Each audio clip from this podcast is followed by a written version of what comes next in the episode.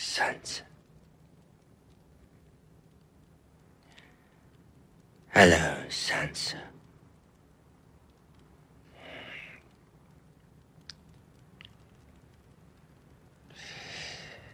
Is this where I'll be staying now?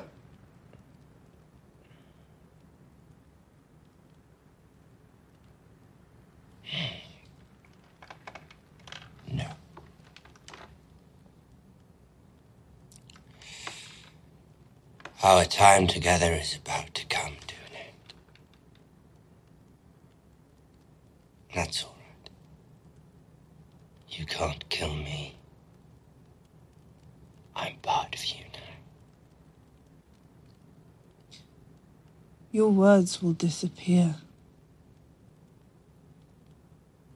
Your house will disappear. Your name will disappear. All memory of you will disappear.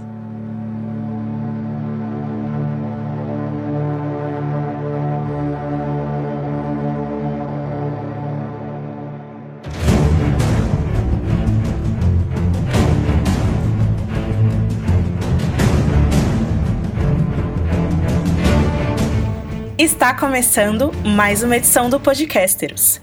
Eu sou a Ana Carol Alves e Ramsey Bolton, suas palavras desaparecerão. Estamos aqui hoje com Rafa Bacelar. E aí, Ana, e aí, galera? Aqui é o Rafa e a sua casa desaparecerá. Angélica Helles. Hello, galera. E Ramsey, seu nome desaparecerá. E Marcos Noriega. Opa, Ramsey, toda a memória de você desaparecerá. Bom, se essa é a primeira vez que você está escutando a gente, leve isso aqui em consideração. Eu, a Ana e o Rafa escrevemos no Game of Thrones BR, portanto, nós dois lemos, é claro, todos os livros do George R. R. Martin. A Angélica e o Marcos são pesquisadores de cinema e audiovisual, leram apenas até a Fúria dos Reis, mas são aí entusiastas da série de TV e gostam muito de papear sobre as zoeiras da vida. Bom, vamos lá então. Battle of the Bastards, o nono episódio da sexta temporada de Game of Thrones, escrito por David e Dan e dirigido pelo Miguel Sapochnik.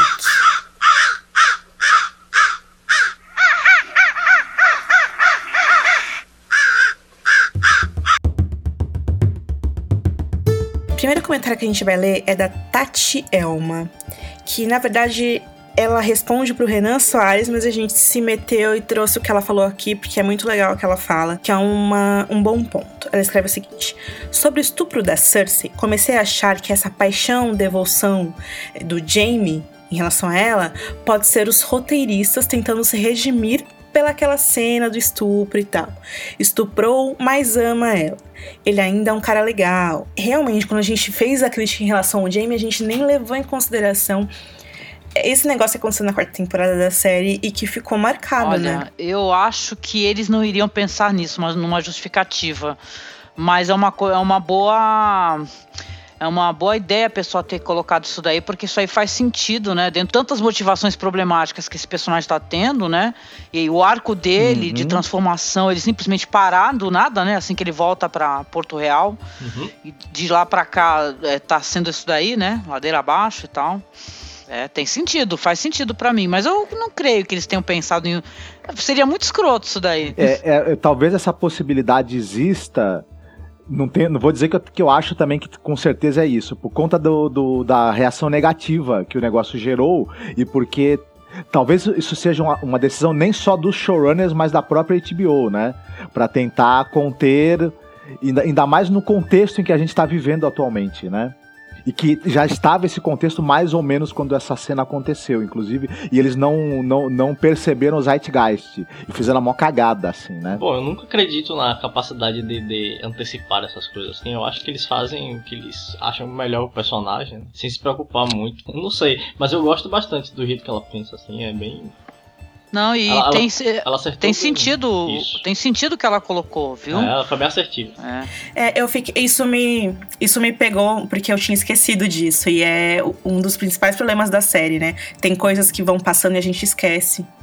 E esse negócio de estupro foi um negócio muito grave que a gente não devia Uhum. esquecer com tanta facilidade, É, né? eu acho que eles certeza. esqueceram também, inclusive. Por isso que eu não acredito. Eu gostei bastante do que ela falou. Interessante. né?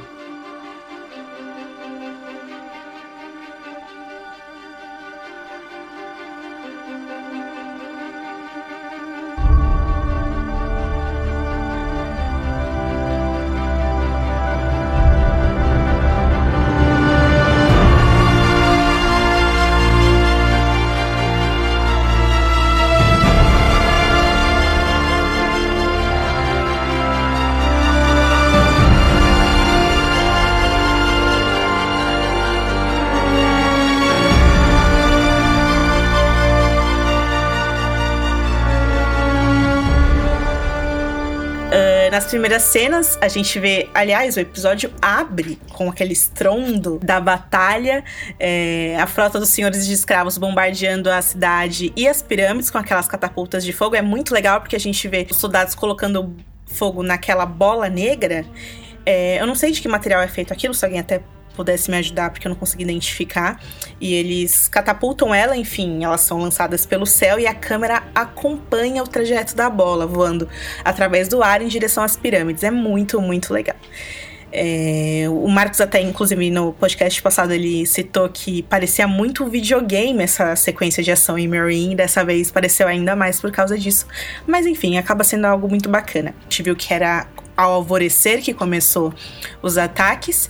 E a Daenerys está observando tudo ali da sacada com um olhar que é difícil de decifrar, mas enfim, se a gente estivesse no lugar dela, estaríamos todos putos e provavelmente é isso que ela estava sentindo ali no momento. Então ela entra nos aposentos dela, furiosa, e o Tyrion começa a se desculpar, falando: Ah, apesar das aparências, a cidade melhorou muito, viu? Comércio rendendo frutos. Você, Daenerys, agora está sendo apoiada pelo seu povo. Renascimento da cidade e, e, é, aconteceu e é por causa é, disso que a gente está sofrendo essa violência. Os mestres, eles não querem que Meereen prospere, porque a cidade sem mestres prova que ninguém precisa de mestres. E a gente vê que o Tyrion tá com medo. A gente falou um negócio no, no podcast passado que foi super polêmico, né? Que foi a questão lá da gente ver que a postura das mulheres tem que, elas têm que o tempo todo estarem fazendo uma postura de que estão se empoderando, né? Para, é, enfim, serem levadas a sério, assim, né? Essa foi uma das únicas vezes que, que eu particularmente, não sei vocês, vi um personagem masculino que tava sentindo um medo genuíno de uma personagem feminina. E o Tyrion estava. Então. É. Sim, é, foi interessante certeza. essa, essa dinâmica aí. O Tyrion fala: Meu, por favor, vamos sair daqui, vamos procurar abrigo, né? Parece que a Daenerys é tão louca que por ela tudo bem morrer ali, é, segurando do jeito que dá. E aí as gracinhas, os argumentos do Tyrion no começo eles não, não surtem muito efeito nela, e ela continua a encarar ele com raiva, mas depois, conforme ele vai falando, e aí ele vai vendendo a ideia de que os mestres estão atacando porque eles, justamente por isso, pelas melhorias que o Tyrion tava fazendo, e aí a Daenerys vai se convencendo dos argumentos dele e responde responde: Tá, tá bom então, vamos começar? Ó, eu vou crucificar todos os mestres, incendiar as trotas deles, matar os soldados, vou transformar essa porcaria dessa cidade em pó. Aí o Tirão fala: Olha, sabe o seu pai? Então, não sei se você sabe. Mas ele, ele conta a história do, do rei maluco, né? Que queima em todo, Isso, né? Isso, Bordemol, colocou estoque de fogo vivos no subterrâneo da cidade inteira, tava pronto para levar todo mundo pelos ares.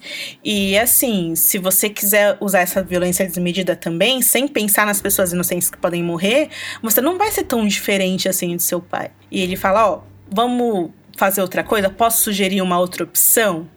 E aí, quando ele fala isso, a gente vê aquele estrondo, né? Que chegou um projétil pela janela, que era uma, inclusive uma das cenas dos trailers principais da sexta temporada. E a gente viu aí que foi justamente isso aí. E aí, essa primeira cena corta aí, né? A seguir, já fora da cidade, a Daenerys se apresenta com seu pequeno conselho aos três mestres, o Yezan, o Hasdal e o Bellico, para discutir a rendição. Enquanto, no fundo, a gente vê a cidade arder em chamas. Gente, é impressionante o CGI. Os arcos, assim né, da, da fumaça no céu, né? Impressionante Sim. isso daí, achei mó legal. E o Hasdal chama a Dani de arrogante, fala que ela poderia ter ido embora para Westeros com o apoio deles, mas que agora ela vai ter que fugir a pé como a rainha mendiga que ela é. Eles fazendo muito pouco dela. E ela observa eles com desprezo e tal. E eles continuam dizendo que vai ter que se render, que os Imaculados é, vão ter que ser devolvidos para Astapor, a Missandei vai ter que ser vendida de volta e os dragões abatidos. Essa parte eu falei, meu, vocês são muito burros. São muito, é, imbecis. Caramba. abater os dragões é coisa de gente burra, sério, meu Deus. Vai lá abater, né? Não, é, e, boa sorte e parece que colocaram é. esse cara para falar, né? E tal, né? Ele tava, que é o cara que tava falando do meu gótico lá, né, com o olho borrado, né, de lápis, né, e tal. E os outros o gótico suave. né, o, o, ouvindo The Smiths lá no, no, no barco antes. The Cure. Aí Não, e aí tipo assim, aí os outros, os caras botaram ele no fogo, né, para ficar falando isso daí, pois né? Pois é, cara. Enfim, aí a Dani calmamente, nem mexeu um fio de cabelo de preocupação com as ameaças deles. Ela fala: Olha, vocês entenderam tudo errado, viu, Mores? A rendição não é a minha, é a de vocês. E aí eles começam a rir, que o reinado dela tá acabado. e quando ela, eles estão falando isso, a gente vê aquela figura alada chegando. E aí a câmera foca no Tyrion, vai dando aquele zoom. E, cara, a cara do Tyrion é a nossa, né? Tipo, fodeu, o Drogon tá vindo vocês estão fodidos. E a gente vê ele se aproxima lentamente, aí de supetão ele chega feroz de gente, que criatura magnífica, terrível, enorme, majestosa. Chega rugindo, é, levantando aquelas asas terríveis, aí sobe aquela música triunfante e o Drogon pousa, primeiro ele pousa no edifício e depois ele pousa ao lado da mãe. E é incrível porque a cabeça do Drogon é tipo quatro vezes a Daenerys. Ele tá gigantesco. É maravilhoso. É assim. É lindo. Na hora que ele para ao lado dela e faz aquele estrondo, né? Aquele bam, né? Do lado dela, né? É uma cena. é lindo. E muito é... cavaleiro, porque ele oferece a asinha como escada pra Dani subir. Sim. E ela monta. E aí acontece que o Marcos queria que acontecesse episódio passado, que Aham. eu nunca imaginei é... que eu fosse ver isso. Ah, tinha que ser isso. É, tinha que ser isso, Rafa. E é, são coisas que a gente só lê é, sabe quando a gente é, lê sobre a Dança dos Dragões, né? Inclusive, é. quem não leu, aí vai sair a, o conto The Princess and the Queen agora no fim do ano, a editora Leia vai, vai publicar. E tem a, a animação do Blu-ray, né? Que a gente, inclusive, legendou, tá disponível no site. E é incrível ver Daenerys fazendo isso, cara. Nossa, muito, muito, muito foda. E é engraçado porque isso era começo do episódio, né? A gente já Sim. sabia que o episódio ia ser, tipo, daqueles, assim. E ela parte em direção às embarcações da Arpia. E, cara, o mais incrível acontece que o Rhaegal e o Viserion se libertam sozinhos. Aí vocês Sim. me ajudam a entender o que aconteceu aqui. Porque será que ela summonou eles ou foi a força do Drogon? O que, que aconteceu? Eu ali? acho que foi o, a, a, parada do dragão gigante tá lá, entendeu? E ela. Então eles falaram atraídos por ela, né? Tanto que foi uma cena legal também, né? Eu também fiquei me perguntando como é que os dragões vão sair de lá agora, né? Mas quebraram aquela porra toda. Cara, foi sei lá, foi excepcional. A cena do, dela sobrevoando, cara, foi. Não sei nem o que dizer, cara, porque isso daí a gente ficou falando no outro podcast, né? Nossa, tinha que ser assim, que não sei o quê, que não sei o que. E foi exatamente do jeito que a gente queria, lindo. até mais. Por, é. Porque a gente só escutava a contando as histórias, né, e tal, né? Cara, que foda. Ficou melhor do que no ano passado, na cena da arena, né? Eu achei que mudou, é, evoluíram bastante a questão do CGI aí. Tem uma, um aspecto desse CGI esse ano que muitas das cenas que tem muita computação computação gráfica, ela fica com um filtro leitoso. Vocês já perceberam isso? Eu Sempre percebi. Tem muita fumaça, sim. assim. Principalmente na batalha, é. sim. É, na, na cena de Corre Rio teve muito isso também. E até, inclusive, o cara lá da Rolling Stone falou: é, isso parece mais um CGI que não foi completamente finalizado. Mas eu acho que, enfim. Tem a coisa da fisicalidade também. Em alguns momentos, é, não nessas cenas que foram muito bem feitas, mas você percebia a, a, um pouco a fisicalidade um pouco prejudicada, assim, né? Mas aí, no caso, não foi. Só, só tem um negócio que tem um momento em que eles estão conversando ali com os mestres e mostra a cidade ao fundo, o ataque. Não sei se vocês perceberam, mas o que tá aparecendo no fundo é um freeze frame, né? Você vê a, aquela fumacinha das bombas, né, do, atiradas ali, só que você aquela cena tá totalmente estática. Parece não. que o ataque parou não, e você eu, não eu vê nada se mexendo. Mas eu tive impressão também a princípio, mas quando você olha, eu, eu você vê, ah, porque tem aquele arco da, da, da fumaça da, das bolas de fogo e depois tem algumas bolas subindo também, entendeu? Parece que tá parado, tipo como se fosse um avião que passou entre as nuvens no céu e a gente vê aquele risco, né, no céu. Não, mas tem sim, continua algumas bolas sim. É que tá de longe, né, mas dá para ver. Eu consegui ver pelo menos. Não, e quando também o, tem uma cena que é vista de cima, quando os dragões jogam fogo, você percebe que o fogo atinge os, ba os barcos com muita força, eles meio que explodem, mas na hora que o dragão lança esse fogo, parece que ele, isso, ele não se movimenta nada. E esse, esse, esse impulso não, parte de nenhum movimento da cabeça dele. É como se ele ficasse parado e lançasse o fogo. É uma coisa que meio que você se pergunta da fisicalidade disso. Porém, o ângulo escolhido para mostrar a Daenerys montada no bicho e ele acertando os, os, navios ali embaixo foi algo simplesmente de cair o queixo. Lindo. Não, foi foda. É de o morrer. detalhe de mostrar as patinhas traseiras dele, que parece as, as patas do meu gato, assim. Eu falei, caramba, é muito, é muito realista, assim. Claro, é um, uma figura mitológica aí que não existe. Ou existe, né, pra quem acredita. e, mas é, é foda. Duas coisas, você falou sobre a fisicalidade. Naquela cena em que as, as filhas da floresta jogam aquelas pedre, é, bolinhas nos White Walkers quando eles estão chegando, na caverna do Corvo de Três Olhos, também rola isso. Começa a explodir e o ângulo em que a bola foi jogada não é o ângulo em que a bola explode. Então não é a primeira vez que acontece esse errinho, assim, de CGI, vamos dizer assim. Foi Mas, excepcional enfim, ver é... o. Na hora que o dragão ah, joga o fogo no navio, você vê a água ferver, né? E se afastar, né? E tal. Achei que ficou muito bonito aquilo, né? Aquele negócio de. aquele impacto como se fosse uma bomba, né? Essa tomada que a gente vê a, a pirâmide principal ser atacada, é, dá para ver como fica a pirâmide, a posição dela em relação à Bahia, em relação ao, ao mar, né? E você vê que não tem muralhas aí mesmo. Muita gente é, é, contestou que a gente falou e não tem. As muralhas ficam pela parte de dentro. Quer dizer, qualquer um poderia atacar a pirâmide principal e matar ali os líderes da cidade. E uma outra coisa que eu queria falar é que né, o enquadramento da cena com a Daenerys, quando ela encontra os mestres é igualzinho o enquadramento da cena da Torre da Alegria. Eu não sei se vocês Sim, lembram. sim. E a, a iluminação, a posição do sol é igual. É interessante porque não foi o mesmo diretor que fez, mas ficou igual, ficou idêntico. Mas os, os assim. roteiristas podem pedir uma rima visual. E aí o, o diretor. Embora eu acho que esse episódio, ele, ele tipo assim, é 80% nada contra o David e o Dan, tadinhos, né? Eles fazem. Mas 80% foi esse diretor, porque a, toda a cinematografia. E, e esse, episódio, esse episódio tem uma coisa muito interessante, porque não é só o que tá no roteiro. Ele, em todos os momentos, ele conseguiu transmitir para você a sensação que aquilo dá. É. O- a sensação de medo, de grandeza, de sufocamento, de desespero, de raiva. E isso é, é mão do diretor. Mais É. do que até do roteirista, E, né? e engraçado isso que você falou, Marcos, porque, pô, Angélica e Rafa, para pra pensar. A sensação da Daenerys de estar em cima do dragão, lançando fogo e matando pessoas. E ela segura, você viu a cena? Ela segura, assim, nas escamas dele, né? É perigoso, você pode cair e morrer, assim. E ela tava lá, comandando e super, super linda rainha, né? É. Até achei engraçado que na hora que ela fala Dracarys, ela fala Dracarys, ela não fala Dracarys! Que ia ser mais épico, né? E no, bar- no meio do barulho, caramba, né? É. Mas ela praticamente sussurra, né? Ou pelo menos ela fala num tom bem baixo, Dracarys, né? É, ela sempre faz isso. Ela sempre fala Dracarys assim, desse, desse tom. Lá embaixo, enquanto isso, os filhos da Arpia estão matando mulheres, homens nobres aos montes. Até agora a gente não entendeu qual é a desses filhos da Arpia, porque não faz sentido, eles matam qualquer um. É, e tipo, tinha uns 12 filhos da Arpia lá embaixo.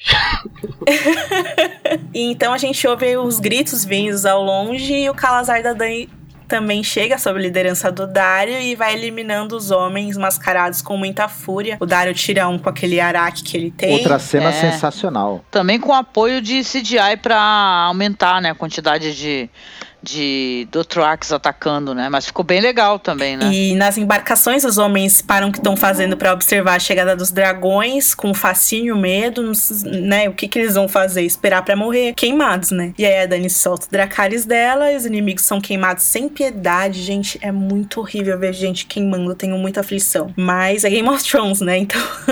É, isso iria acontecer, né? É, e os navios são destruídos, afundados, e o Drogon, o Viserion e o Rhaegal dançando, dando piruetas enquanto gospem fogo. É engraçado porque parece que eles estão se divertindo muito. Inclusive, quando o Rhaegal e o Viserion sobem, o Drogon olha pra eles, tipo... E aí, irmãos, quanto tempo, sabe? é muito legal. Eu, eu gosto disso. Os caras da, da HBO, eles dão personalidade, Personalidade, pro né? Drogon. É, Uhum. é muito legal isso. É, foi uma cena muito legal, assim, totalmente épica, né? O, o- a trajetória do voo e o ângulo usado também para mostrar o voo do dragão, me lem- dos dragões sobrevoando a frota e, a- e até a movimentação do corpo deles me lembrou muito Avatar em alguns momentos. Avatar, sim, Bem e- legal. E, os Nazgûl também de Senhor Os dos Anéis, Nazgûl, né? Isso, isso. Mas Lord tem a hora que ele para no ar, né? Que a galera falou, é, só beija-flor faz isso. não sei se vocês perceberam, mas tem a hora que ele para. Mas, ah, gente, se a gente aguentou a área sobrevivendo aquelas facadas, qualquer coisa tá valendo. Sim. Então, gente, e aí, cara, a Dani fez um estrago, né? Louca que ela é. E na próxima cena a gente vê Missandei, Tyrion e Verme Cinzento então, então dando o ultimato aos mestres, que até então estavam observando tudo de boca aberta. E os soldados deles saem correndo, é claro, e eles vão ter que escolher um deles pra morrer em sacrifício ali. E aí os dois apontam pro Iezan. Aí o Verme Cinzento mata os dois, ao invés de matar o Iezan com um, um golpe preciso, né? Com a adaga dele. É. É muito legal. E o Tyrion fala pro Yezan, olha, querida, você vai voltar para sua cidade, vai voltar pro seu povo e vai dizer para eles como que você viveu, porque a Daenerys foi piedosa com você. E o que que ela e os dragões dela fazem com pessoas que persistem em querer escravizar as outras. Um beijo. Tchau. E aí eles vão embora e deixam ele lá sozinho, tipo... É. É uma cena também interessante, né? A questão da atuação, né? O, esse ator, ele, ele dá um show de atuação, porque a gente viu ele nessa temporada, em, não, não em grandes cenas, né, de atuação, já que ele, pô, ele é o cara daquele, né? Eu quero julgamento por combate, né? Aquelas cenas épicas também. Mas dessa vez a atuação dele, ele conseguiu, né? Pelo menos expressar corporalmente melhor. Eu senti, assim, esse negócio de na hora que o verme cinzento vai atacar as pessoas, ele tá de lado olhando, ele não tá olhando pro negócio. Teve entendeu? um negócio meio cômico que foi quando ele tava conversando com a Daenerys nos aposentos deles, e aí chega aquela bomba pela janela, e aí quando eles levantam o cabelo do Tirão tá todo bagunçado, é muito engraçado.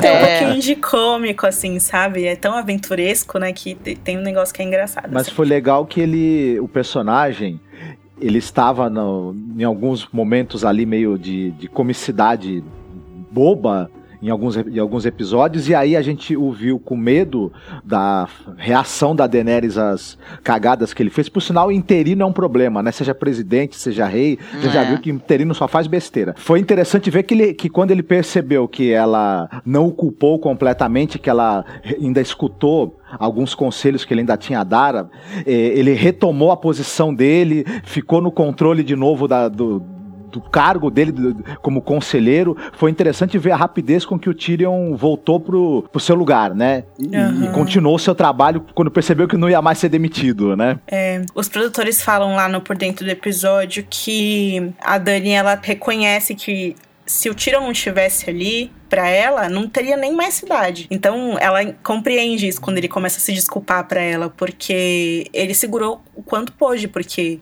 é, uhum. o povo tava contra e tem é, diversos vilões e diversas cidades unidas contra eles, né? Esse ataque poderia ter acontecido antes, com ela de, longe ainda do dia em que ela estivesse de volta, e aí não teria arrego, né? Não teria salvação. Ai, gente, mas muito legal. Ó, só a parte do, dos dragões para mim que ficou meio esquisita, assim, eu não entendi de como que eles se soltaram sozinhos. Se é algo mágico, né? Se é o, o vínculo que eles têm com a Daenerys, se é o vínculo que, ele, que eles têm com o Drogon. Eu me surpreendi de não terem feito isso antes. Né?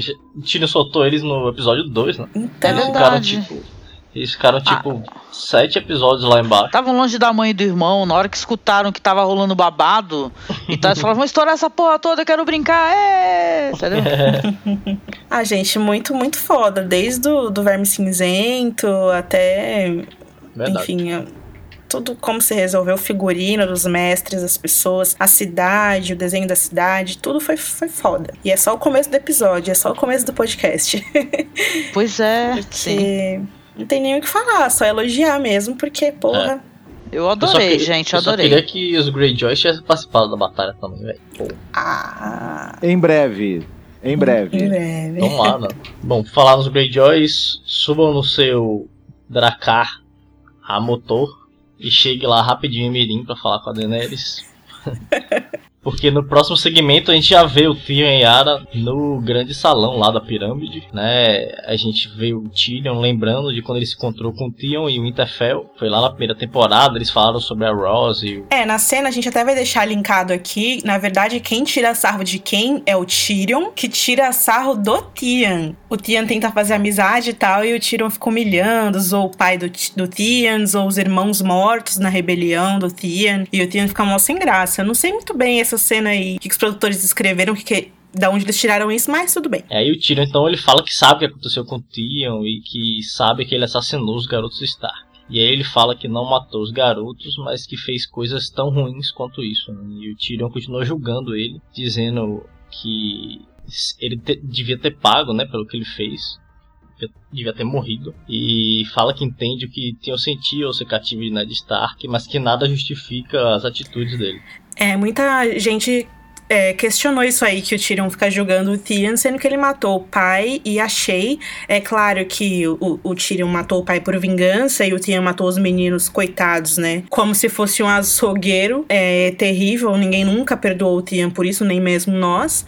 Mas é um pouco hipócrita do, do Tyrion, né? Porque ele também matou a Shay, uma menina ali que, enfim, não tinha muita culpa, né? A Daenerys parece que não tá nem aí pra essa conversinha, né, deles, e aí muda de assunto para falar sobre o que eles vieram oferecer a ela. É, eles dizem que tem navios, 100 navios, né, e que em troca desses navios pedem o apoio de Dany na reivindicação de Ara ao trono de Sal das Ilhas de Ferro. Aí a Dani se surpreende é, quando ela ouve, né, que é Yara que, tá, que tem a reivindicação ao trono. Ela pergunta pro tio o que, que tem de errado com ele. Ele fala: Ah, é, eu não sou apto para governar. E aí ela sorri pra Yara, né, porque ela percebe que, assim como ela, a Yara também luta pelo direito dela de sangue. E é uma cena bem bonita, porque as duas conversam ali sobre os pais loucos que elas tinham, né, que não eram bons governantes. Tem uma parte até que ela inclui Tyrion também nessa conversa aí. Ela fala que os pais de todos ali eram eram homens ruins. Né? Tyrion fala, né, que a frota, a frota de ferro tem mais de 100 navios. E aí a Yara e o Theon, eles confessam que o resto dos navios está com o tio deles, né, o Euron, e que ele logo vai chegar lá para oferecer para Daenerys esses navios e poder pedir a mão dela em casamento. E aí ela fala, ah, e a sua, e a sua proposta também não inclui casamento? E aí ela fala, ah, eu topo qualquer coisa se você quiser. Tamo Gente, aí. a cara que a Emilia Clarke faz quando a Yara vem em cima da Daenerys é muito clássica, cara. É muito clássica mesmo.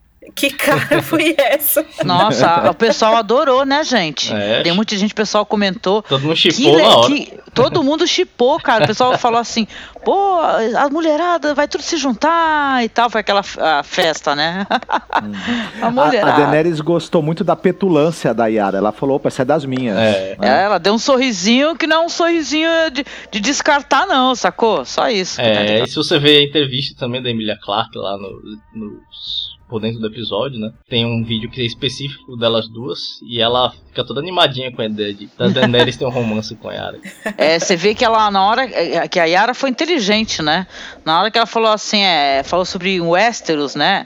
Ah, só existe uma rainha, um Westeros, um negócio assim, e ela também que tá solicitando o trono da Ilha de Ferro, né, o irmão, né? É, ela... Ah, eu gostei muito disso daí, entendeu? Porque ela, na hora ela já falou assim, ah, sim, me interessou, né? Porque eu também eu quero quebrar esse elo, né, dessa corrente. Eu quero, quero que tenha mais mulheres líderes, né, para que as coisas é, que foram é, estragadas de certa maneira pelos pais, né, e tal, elas sejam melhoradas, né? A gente pode construir um mundo melhor, algo Exatamente. assim do é, a Dani pergunta se as Ilhas de Ferro já tiveram uma rainha mulher.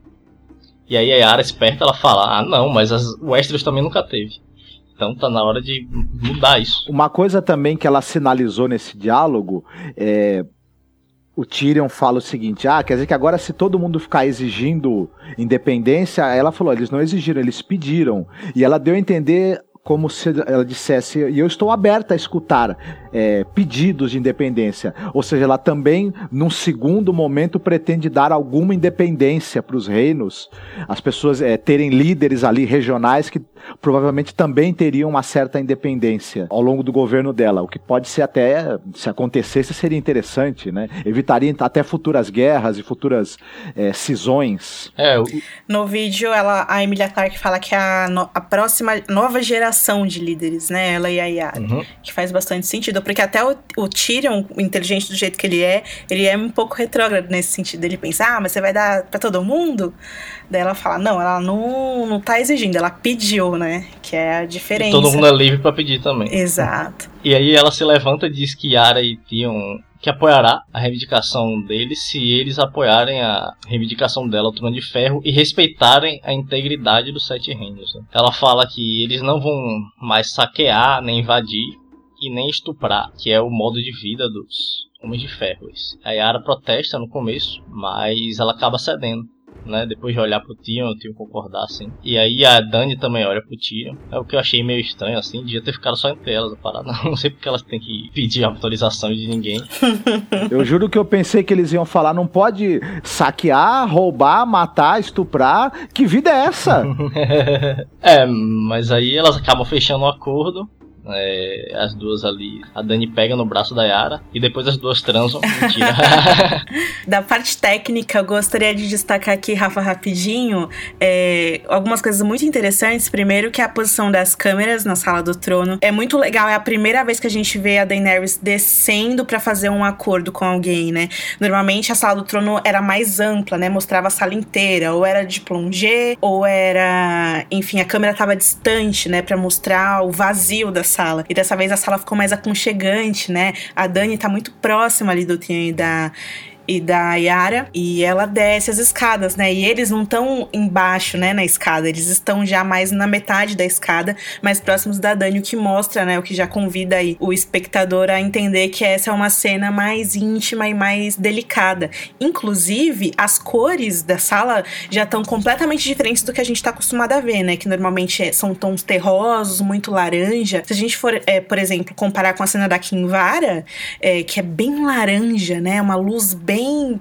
bem artificial, enquanto aqui não só é luz natural a iluminação, como os tons são totalmente frios, né? Azul, verde, é, que mostra que é, é essa casa que tem outras cores, que vem do mar, né? Se agregando ao time da Dani aí. Então as cores mudam. E, é claro, o humor que a gente sente em relação a esse núcleo muda também. Ô, gente, mas que legal essa cena, né? Eu fiquei super pensando, ah, Dani, por que você não falou com os Dothraki sobre isso, do mesmo jeito que você falou com a Yara, né? Mas eu acho que, até em certo ponto os Dothraki não são a Yara, né? Eles não são a nova, a nova geração. Pois e também é. os Dothraki, se ela falar para eles, olha, vamos mudar de vida, senão vai ter dragão. Aí eles mudam de vida na hora.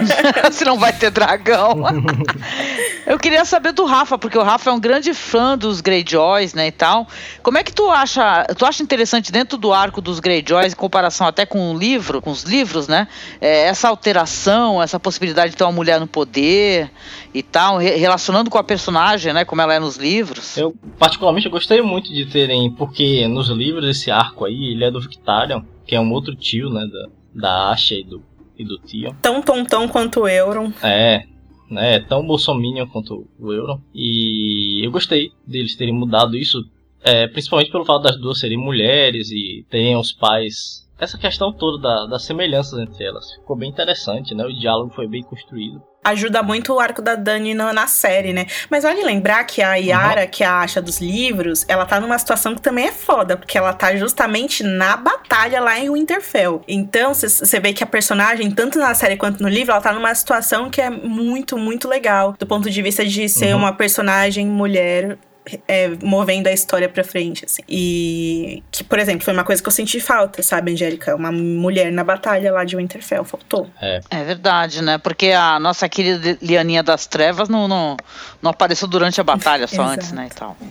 Eu pensei que ela ia derrubar alguém com estilingue durante a batalha. Porra né? Ia ser foda. É, nem precisar com aquele olhar dela, ela derrubava já vários. Agora, nos livros eu torço pra Asha também, né, velho? Acha rainha. Acha né? rainha, Euronadinha. Exato. Euronadinha. Ai, maravilhoso, gente. Eu adorei muito, assim.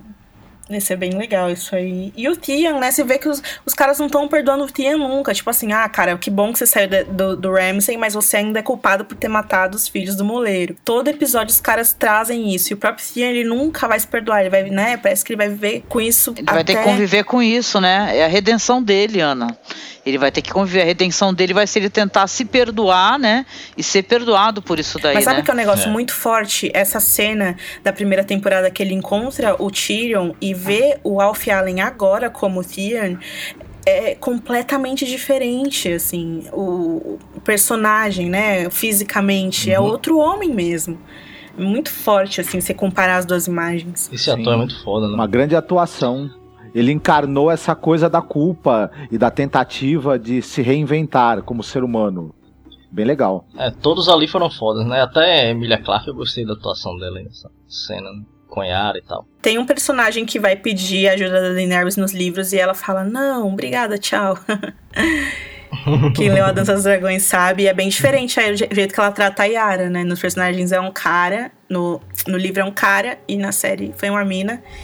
E a Dani aceitou a mina é. e rejeitou o cara. Ah, pra falar em homens, é... não teve piadinha de eunuco ainda do Tion, do Tyrion com o Tion, né? É, eu acho que eles nem sabem que o Tion é masculado.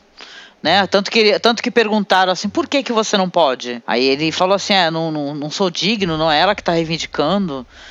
Muito É, pelo não sou contrário, elas que fizeram a piada com o, o Big Cock do Euron, né? É aquele pauzão, né? Vai trazer seu grande pauzão, né? Caralho, eu quero ver a cara do Euron, cara, quando ele chegar com, com- com a- toda aquela pompa e circunstância dele, né? Com aquela coroa de pau dele na cabeça, né? Pra falar. Vai ser engraçado, né? É, se fosse o Euron do livro, a gente ainda É isso que eu botava algum falar. medo, né? O Mas se Euron do livro ele é pesado, gente. Mas o da série. pesado. Bom, gente, então encerramos Marine. Agora nós iremos para Winterfell. Então peguem suas espadas, seus escudos, seus arcos e flechas. E Vamos para a batalha. Vamos!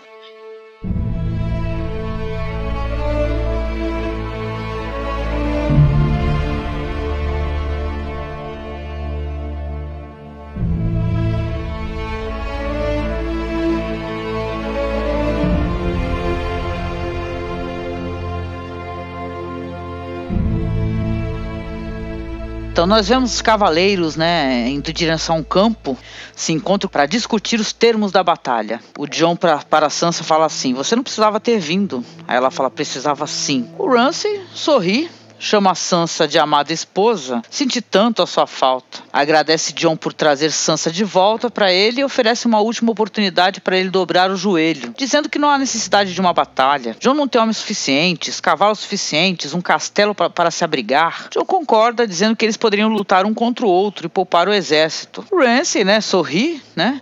Declina, sabendo que, segundo o que lhe foi dito, o John é o melhor espadachim vivo. O que foi esse- essa frase? É, pelo que eu tô sabendo, que eu vi aqui no norte, você é um dos melhores espadachins vivos, os melhores, né, esgrimistas. São os covos, cara. Chegou uns covos lá com as notícias.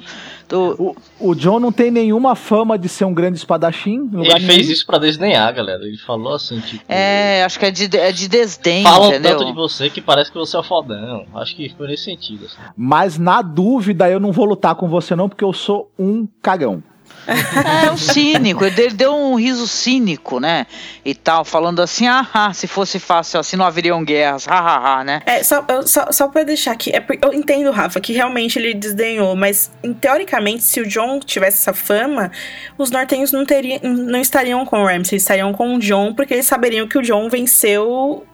Venceu não, né? Lutou contra os White Walkers. E ele tem, né? Um, Durou enfim, lá, sim, é verdade, né? um Mas, motivo. ah, vai ver que ele jogou um verde pra colher maduro, né? O, ao mesmo tempo, parece que o John também falou isso daí. É, vamos lutar mesmo um contra o outro pra poder provocá-lo, né? O John, né, em conversa ainda com o Rance, fala, é, consegue irritá-lo quando ele diz que os homens do Rance precisam saber que ele não lutaria por eles, né? Aí o Lord Amber apresenta então a cabeça do cão felpudo, né? Porque a Sansa pergunta, né? Qual é a prova que o nosso irmão Rickon está vivo, né? Aí jogam a cabeça do cão felpudo. E este é, É, o único Sam- lobo gigante que vemos no episódio.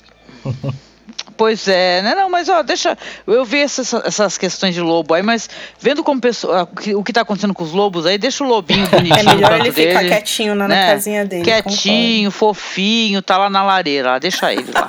É, É, senão você já falou. sabe o que na acontece, né, lareira, Foi gente? foda. Tá na lareirazinha deitadico lá, tá bonitinho lá. É, o cara que faz o Davos, ele tentou justificar né, a ausência do fantasma na batalha. Ele falou que uma batalha daquele porte não é lugar para um lobo. É, o Davos não sabe do que tá falando. É, tipo, e o lobo do Rob lutava com ele, né? Então, pois é. enfim. Ora, se você tem cavalaria participando de uma batalha, qual é o problema de você ter a participação de um lobo gigante, que é um animal feroz do tamanho de um cavalo? É, é. Inclusive os romanos, se eu não me engano, eles usavam mastins, cães mastins, parecidos com os cães do Ramsay, no campo de batalha. Eles amarravam, prendiam nas costas dos cachorros eh, lâminas afiadas e eles saíam correndo pelo campo de batalha, cortando as barrigas dos cavalos do inimigo. Caramba, que legal. É, mas o, o Miguel Sapochnik disse em entrevista que é, eles tiveram que escolher entre o gigante e o lobo e escolheram o gigante. Então foi questão orçamentária mesmo, né? Mas sabe que eu gosto muito desse diálogo quando o John fala: é, deixa os seus homens saberem que você não lutaria por eles. Daí o Ramsay faz aquela cara engole seco e fala: é, Sansa, seu irmão é muito bom.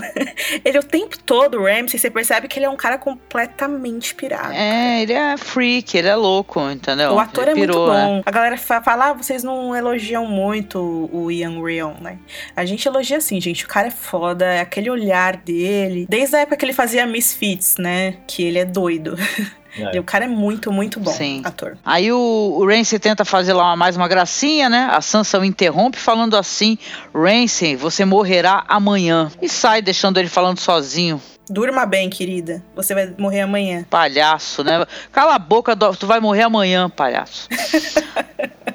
O Ramsey continua, né, com seus gracejos, se- achando, né, pra caramba, dizendo que não vê a hora de ter a sua esposa de volta, né? Olha que esperou a mulher virar as costas pra falar isso, né? Que covarde. E falando, pô, quantos homens bonitos, aí a gente até concorda, né, realmente. tá cheio de homem Realmente, bonito, né? muito- Desculpa aí, Ramsey, mas é mesmo, né? Aí fala assim, ó, os cães estão ansiosos por comê-los. Por onde nós os cães vão começar, né, a comer? Fala assim que os cães estão há sete dias sem comer. Aí o Davos e o Tormund só encaram o Ramsey é, e combinam, né, de se encontrar então no campo pela manhã. Meu, tem um negócio muito legal no, no vídeo lá do. Tem quatro vídeos especiais, gente. Vocês têm que assistir. O vídeo que é o Anatomia do episódio, que mostra os bastidores mesmo, como que os caras filmaram. É muito, muito legal. E os caras falam que. com- a loucura, né? Porque isso fez parte da nossa história, né? Da história da humanidade, que é você se encontrar no meio do mato e combinar um horário pra no dia seguinte se encontrar e cair na pancada. E quem viver ganha. É, Não, é, isso, as, as né? batalhas têm, têm questões interessantes e estranhas, pô. É, o quão famoso é aquele negócio lá do, da Terra de Ninguém, né? Vocês já devem ter escutado falar, né? É, Primeira Guerra Mundial, né? Aquele lance das trincheiras, Sim. que é realmente a terra de ninguém, né? Nenhum, nenhuma das forças opostas ocupava. no meio dos campos de batalha, aquela história lá dos soldados que comemoraram o Natal juntos, ou então que as batalhas que paravam durante a noite e tal, depois iam continuar pela manhã. Em batalhas muito longas, o pessoal parava, isso não é piada, não, até pra fazer um lanche. Depois continuava. Tem um vídeo do Porta dos Fundos que eles zoam isso, que é muito legal. Esse negócio de combinar o horário pra se cair na pancada. o ser humano é bizarro, gente. Meu Deus. né? E, e aí dá margem, dá margem aos que vão na traição, né? Atacam no meio da noite e tal, É. né? Não honram a palavra Mas e por aí tem vai. as etiquetas. É. O pessoal se encontra num campo neutro pra conversar antes ou até durante uma batalha, se forem negociar alguma coisa, e aí já tá pressuposto que um não vai atacar o outro naquele momento da conversa, da negociação. Tem essa coisa mesmo de ter um horário, de ter pausa. Isso aí era a coisa que acontecia realmente. E, e como a Angélica falou, inclusive, na Primeira Guerra Mundial, se eu não me engano, teve um momento em que os soldados que estavam em trincheiras opostas, era noite de ano novo, ou Natal, não lembro agora, acho que é Natal, eles Natal. pararam pra trocar conversas, um dar comida pro outro, comemorar, uma- fizeram uma, uma pausa de Natal. Detalhe, e não Legal. queriam mais lutar, né? Depois essa história é famosa, tem um filme de cabeça, eu não lembro, perdão. Deixa eu ver Mas se tem um filme, que- inclusive, que é- eles não querem mais batalhar depois dessa confraternização, né? Interessante, tem várias histórias de guerra, assim, curiosas. Né? Mas, mas no caso dessa cena, foi, é, foi meio parecido com aqueles encontros que você tem dos lutadores de, de UFC antes da luta, que eles ficam se provocando, na verdade, né? É, Coração Valente, é, vários filmes mostram isso daí. Primeiro esse diálogo, essa, essa é, pra combinar mesmo se vai rolar, se você vai ceder, né? Uma negociação pré-batalha. É, né? termos de rendição. É, na série mesmo a gente já teve isso com, com o Stannis e o Randy lá na segunda temporada. Inclusive, esse lance da traição aí foi durante esse intervalo que o Stannis traiu o irmão, né? Que teve aquele lance lá do bebê sombra e que matou o Randy. Justamente, tem a, é uma rima com a cena do Stannis e o Renly mesmo. Uhum. E o Stannis trai o Renly, justamente. Quer dizer, o combinado não foi cumprido. É. Ah, achei aqui uma lista com os filmes sobre o, a trégua de Natal e tem esse Feliz Natal, que foi indicado ao Oscar, Globo de Ouro, vários prêmios, e tem o musical de 69, que é o Oh, What a Lovely War. Deixaremos os links aqui pra vocês. Continuando, né? Vamos lá? Agora nós vamos ter então algumas tomadas é, da volta ao acampamento, né? Nós vamos ver o John, seus comandantes, debatendo as estratégias de ataque, né? Eles sabem que o norte está observando a todos e que ele terá que provar provar em campo é, e não pode aceitar um cerco, né? O John deliberadamente provocou o Ramsay para deixá-lo mais irritado. Enquanto eles debatem, a Sansa tá lá no canto, silenciosa, né, visivelmente incomodada. Ela está ali presente apenas como um acessório, não está verbalizando nada. Não foi sequer consultada, né? Tormund fala que os cavalos do Ramsay serão um problema, já que os homens montados eles são muito superiores, são, são soldados já treinados. Os selvagens não são cavaleiros treinados, né? A luta deles é uma luta mais orgânica, né? Vamos colocar assim, né? O John ele sugere o uso de trincheiras, criando um movimento de pinça, possivelmente. O Tormund, ele olha, né, ele, o escuta e olha sem entender essa expressão, né? E tal, mas ele aceita. A cara a que ele faz é maravilhosa. Mas tem um que nessa coisa. É, a trincheira, obviamente, é para você não ser cercado e poder resistir um pouco mais ao avanço da cavalaria, que é uma cavalaria magnífica mesmo, que o Ramsay tem à disposição dele. A gente vai ver depois como ele trata essa cavalaria. E esses magníficos cavaleiros é. que ele tem, né? É, ou seja, o cara é um realmente um. Enfim. É um imbecil, né? Bom. E os imbecisão que estão seguindo ele, então, mais imbecis ainda, né?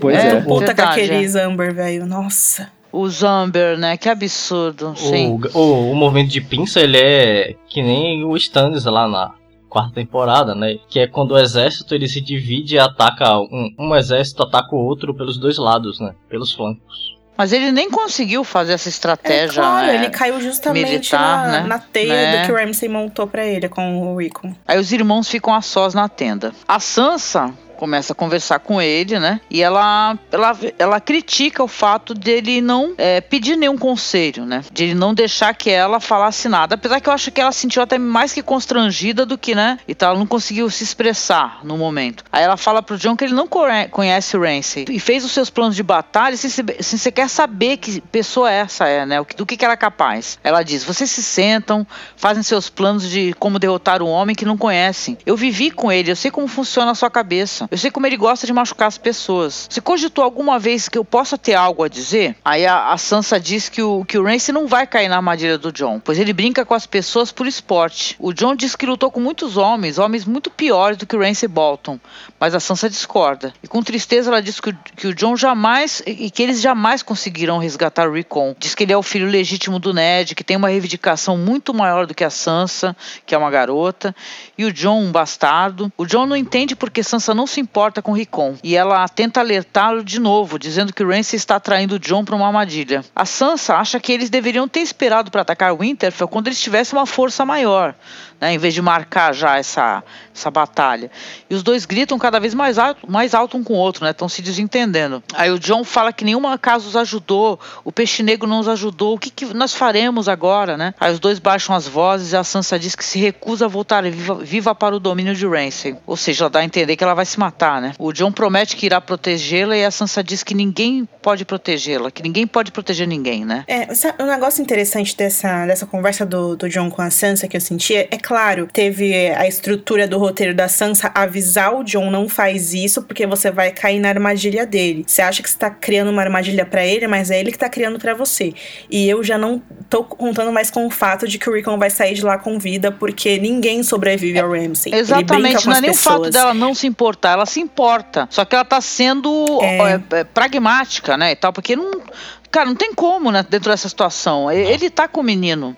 Entendeu? Ela entendeu a situação muito bem. É, só que o problema é que ela entendeu a situação agora, porque a carta que chegou falando sobre isso foi antes, foi há meses. E ela não falou com o John em momento algum sobre isso, ela só falou agora. É claro, porque se ela tivesse falado antes, a gente já conseguiria antecipar é claro. isso e ninguém teria a surpresa da morte de, e do, da armadilha que o Ramsay é, montou ali contra, contra o John. Mas eu achei conveniente até demais que é só agora a gente tenha, a Sansa tenha revelado que ela sabia de tudo isso sabe? Inclusive é pra é. gente. Isso aí é. As pessoas estão falando que a Sansa é vilã ou é conveniência de roteiro. Isso aí é 100% conveniência de roteiro. Em relação a todas as coisas desse episódio, é uma grande conveniência de, de roteiro. Por que, que os, os, dragões se soltaram? Conveniência de roteiro. Por que, que o Jon Snow ficou burro do nada? Conveniência de roteiro. Por que, que os lords do norte não estão nem aí pro fato de que eles estão seguindo um bastardo e lutando contra outro bastardo como se isso importasse, porque bastardos são mal vistos, né? Enfim, a gente sabe muito bem que é um dos temas principais da série,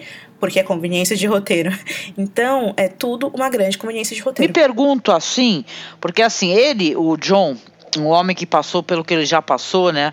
Apesar de ser um homem jovem, já passou até pela morte, né? E tal, que ele ainda mostra uma inocência e certo uma imaturidade assim em relação às coisas. Isso é estranho, né? A gente até pensava que ele teria não, não tô nenhuma, nenhuma crítica porque eu achei lindo o que o personagem dele fez. Tenho mil elogios para ele, mas eu acho que ele realmente ele tá de novo inocente, uma criança do verão. É. Né? E a, impressionante, perto dela que, né, que no começo das temporadas era chamada de sonsa. Então, é assim, ela teve uma visão de falar, cara, não tem como a gente salvar esse irmão. Tem, cara, a gente, ele vai tentar, te, ele vai usar isso daí pra te, pra te pegar. Fato, né, e fez isso, né. Agora, uma coisa estranha também que eu achei é ela não ter avisado, né, do exército do Mindinho, porra.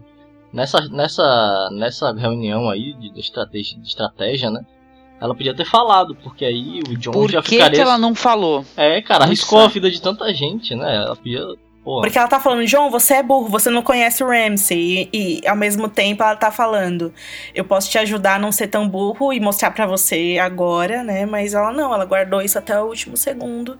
Até o Gandalf Baelish aparecer é, lá. Ficou meio esquisito isso daí, porque isso aí talvez tenha a ver com essa mudança do personagem dela. O pessoal fala que ah, agora a Sansa não é alguém que compartilharia todas as informações e tal. Mas essa é uma informação vital, né? Ao é. mesmo tempo.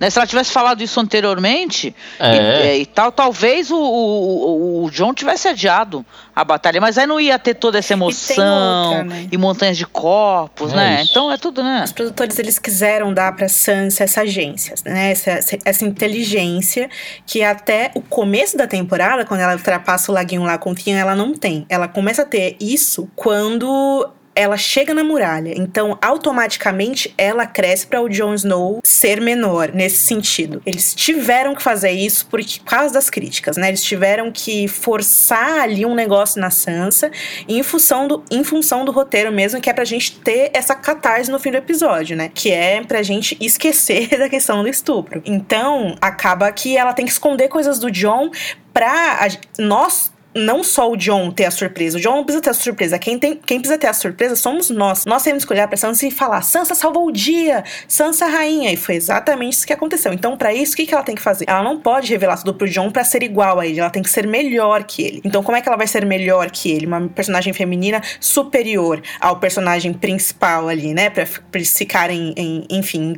como iguais. Ela tem os segredos e ela age por trás dele para protegê-lo, né? E aí eles ficam iguais, no sentido de que os dois tiveram momentos pontuais em que brilharam perante a audiência, e aí os dois merecem nossa atenção e os louros, e como protagonistas que cresceram, entre aspas. Entre aspas, porque antes dela, da gente ter esse, esse, retrato da Sansa, ela foi vítima até a página. A página que tava atrás dela, né? Há pouquíssimo tempo ela ainda era uma super vítima. E é isso que a gente não queria, porque ela não era mais a vítima. Enfim, teve toda aquela questão que foi discutida muito aqui é, no nosso site ano passado. E aí é por isso que geram as teorias. E meu Deus, a Sansa é vilã agora. Porque no fundo eu, eu acredito que essa vilania da Sansa, das coisas que ela aprende com o Mindinho, a gente vai ver isso muito nos livros, porque a Sansa, ela não precisa ser boa para ser uma personagem, é, uma pessoa do bem, né? Para ser uma personagem boa, né? É, a gente tem todos os personagens aí que tem muitos tons de cinza, né? A gente viu, por exemplo, nesse próprio episódio, o John fazendo coisas violentas terríveis, se transformando em um monstro. A gente viu a Arya se transformando em um monstro. A Arya é uma assassina extremamente habilidosa hoje, que matou pessoas de, de maneiras horríveis, né? É, claro que são todas pessoas más, mas a, Arya, enfim, fez o que fez. O Bran, a gente vê o Bran no livro comendo carne humana quando ele entra no corpo do verão. É, quer dizer, todas as crianças Stark, de uma maneira ou de outra, elas já perderam aquele resquício de putz, meu pai é o Ned Stark, que honra, não sei o que, já faz muito tempo, né? Uh, o, o, John matou o Corrin e o John fez isso pensando no bem maior. E quando a Sansa faz isso, de certa maneira, ela tá pensando no bem maior também. Às vezes, às vezes sempre, é, os personagens seguem os seus instintos. É, o Robb fez isso quando ele casou com a garota que não devia ter casado principalmente na série. E o Rob mandou homens em direção à morte na guerra. Ele não ele pensou no bem maior, ele não pensou em putz, esses homens, eu conheço o pai deles e eu não quero vê-los mortos, então eu vou me ajoelhar e eu vou, enfim, perdoar o que a Cersei fez com meu pai. Não, ele agiu que ele agiu pelo orgulho da casa e para tentar salvar o máximo que desse. Só que ele pensou na família dele, não pensou na família dos outros. Quer dizer, então é, aí é que tá, porque a gente quer uma coisa da Sansa que quando você percebe que você tá criticando a personagem pelos motivos errados, assim. Porque você tá criticando ela porque ela não é a donzela perfeita que você quer. E ela não vai ser, porque não é assim que o Martin tá escrevendo ela. Na história, a gente só teve duas pessoas, quer dizer, três, né? Pessoas que eram 100% corretas do, do ponto de vista da moral e de fazer as coisas pensando sempre da, da maneira mais linda e pura, que era o Ned, depois o John né?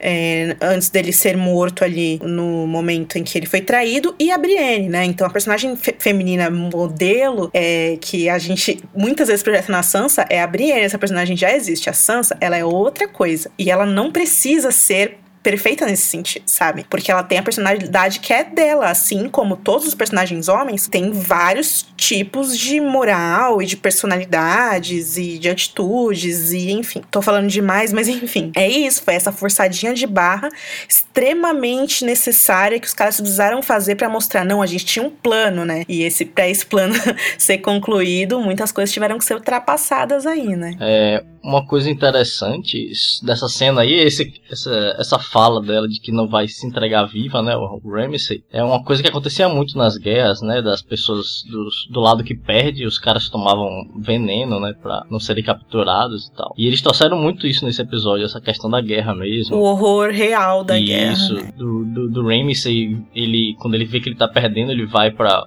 volta pra Winterfell, né?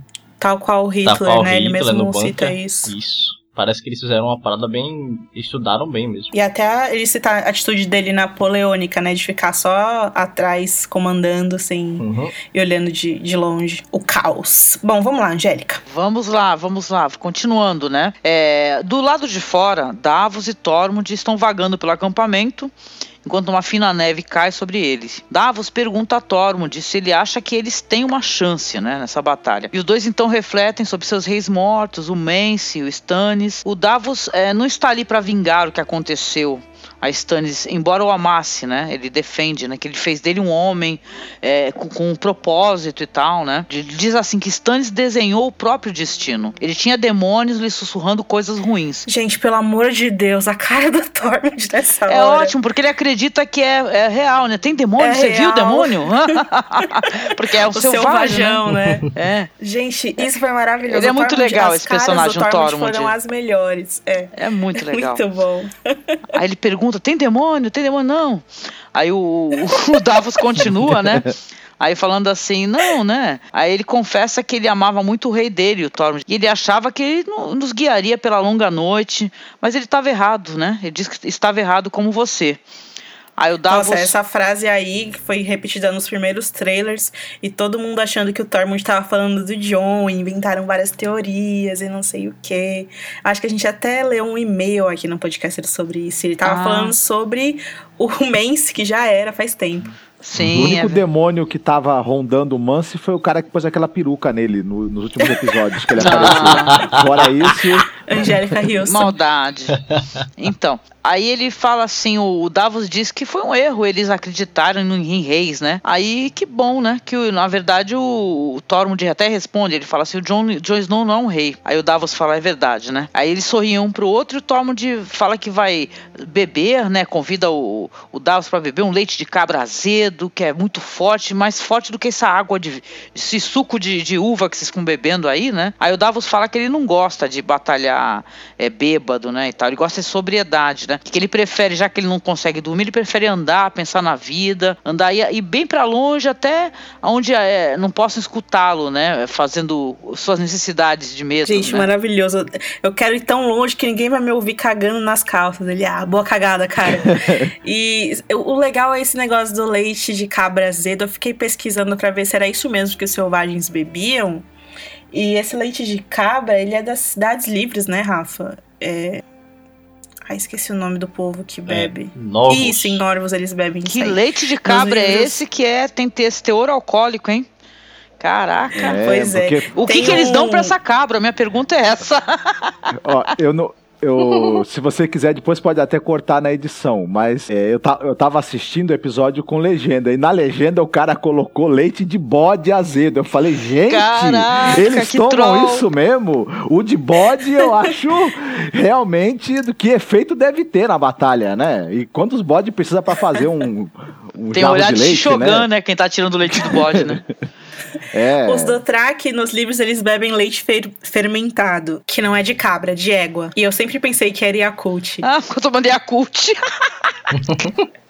Ai, gente, mas agora vai- vai- entrou pro nosso hall. É o, é o leite de cabra azedo e o licor de leite de papoula, né? né? Logo mais bebidas Game of Thrones. Vamos produzir e vender. Com batata Com Game of batatinhas Thrones, e, então, e pães da, da E o mãe do. pãozinho. E o, pão, o pãozinho da mãe do Sam. Ai, E as balas carameladas. Nossa, só comida. né, muita gente? Vamos comida, gente. Já tá dando até Ah, fome. E a galinha do cão.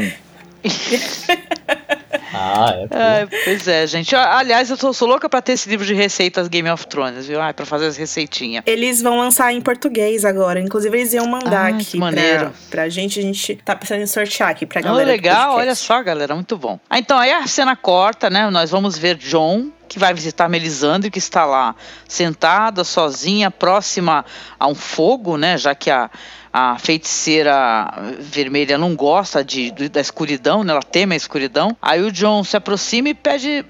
Fala pra ela assim, conversa, fala, por que, que você não estava lá na, no nosso conselho de guerra, né? Aí ela fala assim, olha, é, eu não sou soldado, né? É, mas eu gostaria de saber a sua opinião. Você não tem nenhuma sugestão? Ela olha pra ele e fala assim: é, não perca. né? Aí ele conti- continua falando com ela e fala assim: olha, se por acaso eu cair, eu gostaria que eu não seja, não fosse ressuscitado novamente. Aí ela fala que não pode fazer nada, que ela tem que tentar, porque é o Senhor da Luz que decide, não é ela, né? Aí ele fala que a ordena, porque ele é o chefe, né, do, do- dessa, desse acampamento e tal, dessa, é o líder. Aí ela fala que não serve a ele, que serve na verdade ao Senhor da Luz. Aí ela diz assim: que você, John, você deve ter um pequeno papel para desempenhar em seu grande plano. Talvez você terá que morrer hoje de novo. Aí o John pergunta que tipo de Deus faria algo assim. Melisandre responde: o tipo que nós temos, né? Aí na alvorada, com o chão coberto de neve, essa cena, gente, é- foi impactante. Que linda. Foi maravilhosa. Na, nessa, na alvorada, o, o Davos, a gente viu o Davos caminhando, ou seja, ele já caminhou por toda a noite, né? Aí ele se depara com uma, uma pira, né? Restos de uma fogueira, e ele mexe com os pés nessa, nesses, nessa- entre a neve a madeira carbonizada, ele encontra o veado que ele deu pra Shireen, aquele veado de madeira, né? Aí ele pega, olha, segura entre as mãos assim, e ele, como quando ele começa a entender o que aconteceu e vendo a fogueira, e ele olha assim que você vê que ele olha pra trás pensando que, o que entendendo finalmente o que aconteceu, mostra uma cena que, gente, é pra tirar um print dessa cena, que é uma cena linda, porque assim, é alvorada, né, por trás assim, com, a- com aquele azul do gelo, o frio ainda, e parece como se a fogueira tivesse acesa. Sabe? Aquele, aquele local onde ele tá, o plano que está sendo mostrado Uhum. dele. E A luz do sol começando a nascer ali, bem aonde tava, né, o espectro da fogueira. É lindo as, ce- as Que cores. cena que cena, que sensacional. cena sensacional que me deu. Ó, teve algumas cenas nesse episódio que dá vontade de tu printar e usar como descanso de tela, sabe? Porque é lindas, lindas. Essa daí foi maravilhosa e terrível, né? Que aí, olha, eu vou, a gente, eu não quero dar uma de mãe de ná, não, nem nada, mas eu falei isso daí bem lá pra trás, entendeu? Que isso aí. É, eu, eu- né? eu lembrei muito do que você falou. Isso aí tá na cara que vai dar uma merda pra Melisandre no episódio que vem. Pois é. É, eu acho também. Que cara. E ela tá meio deprimida, né? Talvez ela tá- já sabe que. É porque também eu fiquei com ela. pensando que ela tá de volta no acampamento que ela fez toda aquela palhaçada. Então deve estar batendo uma bad nela de tipo, putz, lembra que eu fiz aqui Uhum. ano passado? E ninguém sabe ainda, e já já eles vão Verdade. saber. Agora não, agora tem, isso, tem o Davos que vai falar pra ela, eu sei que você fez no inverno passado. Porque sabe o que eu acho interessante? Quando o John indaga ela, tipo, mas não me traz de volta, mas por que, que você me quer, me larga? E ela fala, ah, talvez você tenha um papel pequeno pra desempenhar, não sei. É, é como se ela mesma estivesse se perguntando se aquilo faz sentido, né? Depois de- enfim, ela teve que voltar para esse cenário de horror que ela viveu há um ano. E ela fica perguntando: Ué, mas será? Mas eu tinha tanta certeza que era o Stannis e agora o John tá aqui. Será que isso vai dar certo mesmo? Por que, que o, o Senhor da Luz trouxe esse cara de volta? Será que o papel dele é grande ou é pequeno, né? Ela mesma tá, enfim, de novo ali, né, em dúvida sobre o papel dela e o papel do John. E esse ator é muito. Não, eu, eu amo esse ator, gente. Aliás, eu amo desde a Princesinha. Que ele, é, ele faz o pai da Princesinha no filme do Alfonso Cuarón entendeu? E eu já, eu, eu, nunca esqueço a cena da princesinha quando ele consegue reencontrar, sabe? Ele, ele faz, ele é muito expressivo e tá muito mais jovem, né, na princesinha. O Liam Cunningham, ele é sensacional. Se vocês perceberem, ele foi o personagem que menos apareceu na, em batalha, né, fazendo. Tem só uma cena que ele pega a espada e faz, né?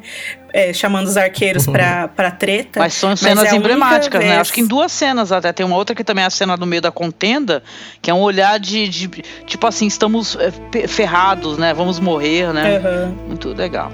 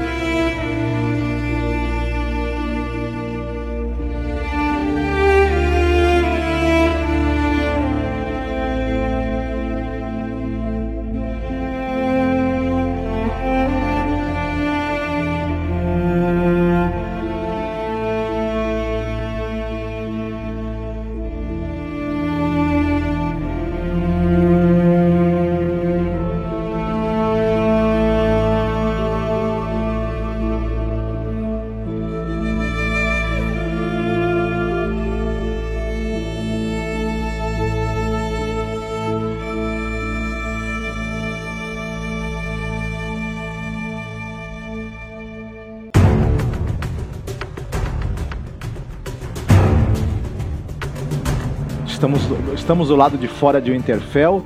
As formações dos exércitos podem ser vistas de cima. Um grande silêncio sobre o campo. Ao lado de John, os homens seguram o majestoso estandarte do gigante lobo Stark, do urso Mormonte, o alce negro de Hornwood e também eles estão acompanhados de do Um e de muitos selvagens. Do outro lado, vemos homens esfolados pegando fogo, formando a cruz invertida dos estandartes do odioso, dos odiosos Boltons. É que são os, hom os homens de verdade queimando, sim, né? Sim. Muita gente, inclusive, disse que aquilo lá era uma estratégia mesmo que o Ramsay usou para fazer a marcação, para quando fosse atirar os arcos. Aí, ou era para os arqueiros na, no primeiro ato do ataque, ou para quando ele estivesse é, acertando no recon, né? Medindo a distância ali correta. Enfim. Ai, gente, sério. Engraçado que todo mundo no começo ficou é, tentando entender se aqueles eram homens, possivelmente o Tormund e o Davos queriam morrer em batalha e ia acontecer isso com eles e tal, mas não, era só uns caras X uhum. que ninguém sabe quem é. É, ele chegou pro, ele chegou pro exército dele mesmo e falou: Eu tô precisando de, um, de, uns quatro voluntários aqui. Você, você, você, vem cá. Ai, que horror. É porque tinha vazado a informação de que o Ramsay mataria dois membros é, importantes do elenco. Mas aí hoje a gente já sabe que era o Recon e a própria Osha, né? Que já foi faz tempo. Sabe que me gelou meu coração? Claro que né, depois a gente já tem a conclusão disso daí, a resposta. Mas eu, quando eu vi aquela pessoa pegando fogo, eu pensei, caramba, será que isso daí foi o final dessa, dessa criança, né? Foi dessa maneira que ele vai ser apresentado? É, eu pensei de tudo. Como vem qualquer coisa ruim desse personagem, né? Tão mal. Eu juro que eu pensei que o Rickon ia matar o Ramsey. Ah, é? Porque o ator, ele deu uma entrevista, né? Aí eu fiquei viajando, porque ele deu uma entrevista falando que, nossa, que esse ano o personagem dele ia fazer coisas interessantes interessantes, que ia ser mais assertivo. Bem interessante. Ele falou que ia ser assertivo, que ia ter uma ferocidade, não teve nada Cara, disso. Mas o Ramsey foi bem assertivo. É, nem falou, nem falou, mano. Nem falou, né? Verdade. Rodou na ilha de edição, na ilha de edição ficou. Às vezes acontece é, isso, viu? Provavelmente. É. Agora vocês repararam que o ator que faz o Rico, ele tá mais alto que o Ramsey, né? E a câmera ficou meio que tentou esconder isso. É, é não rolou. Não, a, gente, a gente até brincou que ele já conseguiu tirar o título, título de eleitor, né? Já tá, né? Já tá trampando e tal, demorou tanto.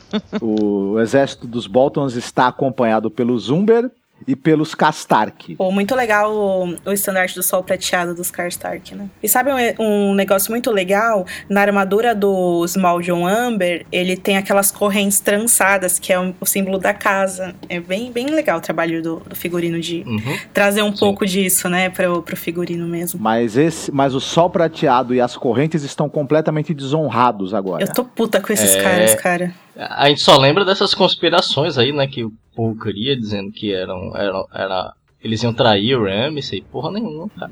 É, Hum. Quando, quando o Ar- o Art Parkinson disse que eles, ele não, não treinou com o lobo, né? Que eles treinam com o lobo de verdade pra fazer as, as cenas com o lobo gigante. E que aquele lobo realmente era o lobo dele que tinha morrido. Aí eu falei, putz. E depois a Osha morreu e aí não tinha mais, né? Pensar em conspiração. Vemos uma parede de escudos longos exibindo o homem esfolado dos Boltons. E nós vemos também soldados exibindo suas lanças, seus arcos e flechas, uma grande força militar extremamente intimidadora do lado do inimigo. Eh, No meio das tropas, nós vemos as patas de um cavalo negro se eh, avançando. eh, Ramsey que traz Rickon preso a uma corda para o centro da formação. Quando John vê o irmão o irmão está no estado, dele está no estado lastimável, Rickon, ele já começa a perder a sua compostura. Ramsey então diz a Rickon que eles vão jogar um jogo. Ele levanta uma pequena espada, abaixa a espada para desespero de John, mas corta apenas as cordas que prendem as mãos de Rickon, dizendo para o garoto: Corra! Quanto mais você correr, mais rápido você irá chegar ao seu irmão. Enquanto Rickon começa a correr, Ramsey dispara flechas contra ele. John monta desesperadamente para tentar salvar Rickon. Nessa cena que o John monta tem uma falha bizarra, que a espada dele, ela de borracha e ela mole, fica mano. balançando. É. Vocês perceberam isso? Uhum. Tem um gif aqui. Mas assim, gente, até então, foda-se, né? Porque, caraca, nessa hora que o John. Na hora que o John sai É. correndo, a gente também sai correndo, né? É, Meu só Deus, depois do episódio pra perceber velho. isso mesmo, porque na É. hora ninguém percebe. Essa cena gerou essa cena da correria do Rickon, do John tentando alcançá-lo no cavalo, enquanto que o Ramsey tá lançando as flechas, gerou uma tensão muito grande. E ela foi muito bem filmada, muito bem enquadrada. Foi muito bem filmada, muito bem enquadrada. É uma cena interessante que gera atenção. Porque ela gera também uma, uma questão que até foi muito criticada na época daquele filme Prometheus, do, do Ridley Scott, né? Tem uma personagem lá no final do filme que ela vai fugir e ela foge em linha reta. O certo é você tentar é, correr em, em, sabe, zigue-zagueando e tal. Porque o pessoal até fala assim: ah, mas ele é um grande arqueiro, ele iria acertar de qualquer jeito. Eu acho que você, num momento desse, você pode não ser um agente facilitador da tua própria morte, morte né? Que é o que ele foi, né? Tá, ficou meio esquisito isso daí, né? Eu até lembrei diretamente no, no momento de Prometeus. Falei, nossa, o que, que é isso? Mas eu vejo, pe- pelo lado da vítima, assim, Angélica, como que você vai pensar em correr em zigue-zague na hora? O ator, inclusive, ele falou: ah, gente, desculpa que eu devia ter corrido em zigue-zague. Ah, ele é? tweetou ele, isso. ele tweetou É. isso? Ah, gente. Tadinho. É, mas é Mas assim, dá né? uma dó, né? Infelizmente, se, Né. se você não pensar, você morre. O personagem dele tinha que morrer de qualquer jeito, né? Vamos, né? Eu fiquei muito chateada que ele voltou é pra isso, morrer. emburrecer, emburrecer o personagem pra Vo- acontecer o que eles querem. que Voltou- E a- Ele, um monte de gente voltou pra morrer nessa temporada, né? Não foi só ele, não. E a vilania do Ramsey tava em alta nesse momento, porque você vê que ele dispara as flechas com aquele sorrisinho de prazer, ele meio que dispara uma ou outra flecha sem olhar, só de sarro, né? E, e faz aquela carinha de graça pro John. O Ramsey, nos livros, ele tem esse negócio que ele. Esse é o esporte que ele pratica mesmo com as minas, né? Inclusive mostra isso na quarta temporada, né? Ele perseguindo a menina com os cães dele. E aí, assim, eles perseguem, ele solta as meninas, ele dá algumas horas de é, vantagem pra elas. E aí, se os cachorros conseguem. Se, se ele considera que elas são bom esporte, elas podem morrer e ser esfoladas depois. Se eles não consideram elas bom esporte, elas são esfoladas vivas e a pele delas serve pra adornar o Forte do Pavor. O Ramsey é esse tipo de pessoa, então o que ele fez com o Rickon, perto das discussões dos livros, nem é tão é, cruel assim, né? É. Mas, ai, cara, que raiva que dá, né?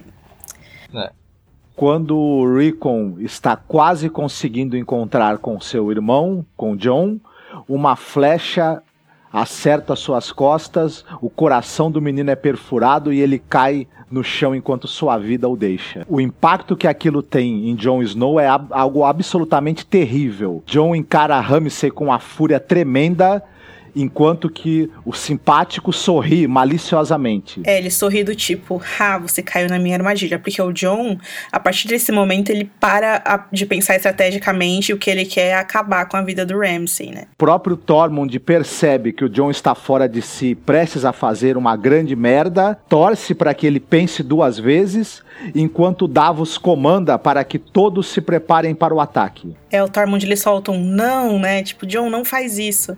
Mas o John não dá pra escutar porque ele tá longe, enfim. É um, um momento de catarse, né?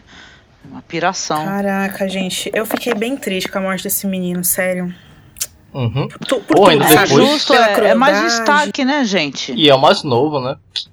Eu tava E vendo o- aqui e o um Rickon, ele não e- teve um arco de história nenhuma na série inteira. Ele foi sempre alguém que aparecia de vez em quando. assim. Sim. É triste isso. É, não, eu tava vendo aqui um gif da primeira temporada, ele levando as flechas pro John. Todo pequenininho, primeiro episódio. Triste. Ai, gente, uma pena. Eu não queria que eles tivessem que correr com a série. Eu queria que o Rickon tivesse uma É. história. Oh, mas, Mas sabe qual é a como, vantagem teve disso daí, de certa maneira? Eu penso assim, que os ainda tem livros pra sair, não tem? Então essas histórias podem ser alteradas, é, os desfechos mesmo é, delas, entendeu? Uhum, a a série muito. pode não ser a canônica, a série, ah, a série é definitiva. Não, vai ter uma história para as pessoas poderem acompanhar, onde as coisas acontecem de maneira ma- mais respeitosa, mais inteligente, entendeu? Então, né, é- essa que é a vantagem, né? O cânone é o livro, na verdade, né? É, que como a É. série é o primeiro, né? Fica aquela impressão, né? Imprime, né? Com, uma, com força. Mas não tem essa. não- Os livros vão sair, sim, ele vai conseguir publicar, vocês vão ver só. Continuando. Jon Snow segue sua cavalgada desesperada atrás de Ramsay. Enquanto isso, a tropa de arqueiros de- dos Boltons está com as flechas prontas. Uma saraivada é disparada contra o inimigo. Jon tenta se desfiar das flechas, enquanto várias delas acertam o corpo morto de seu irmão Rickon, que está no chão. Isso é pra pisar mais no nosso coração. né? Nossa, é horrível Sim, isso, sim. gente. Horrível. É, cara, bizarro. Enquanto isso, Davos grita desesperado para que todos o sigam e sigam a Jon. Corram e lutem, grita Tormund, enquanto o exército de Jon sai em fúria ao encontro do outro. Nesse momento, rola até um slow motion dos cavalos. É um negócio que os diretores, os produtores sempre falaram, ah, a gente nunca vai usar slow motion, mas Ai. sempre, sempre nessas cenas épicas eles têm que usar, até Mas pra foi aproveitar lindo, melhor. a música subindo, né? E caramba, e você A vendo, sonora desse episódio é linda. você vendo aquela cavalaria enorme se aproximando dele. Nossa, que foi lindo, gente. Nessa hora escorreu, correu uma lágrima aqui. É, não, não só lindo como inacreditável, porque foi de verdade. Aquilo não é CGI. Foram 40 cavalos, 40 homens montados. Eles pararam no primeiro segundo antes de atingir o Kit Harington. É maravilhoso, né? Tem um negócio que o, o Sapochnik disse que o que ele queria fazer com esse episódio é mostrar o papel da sorte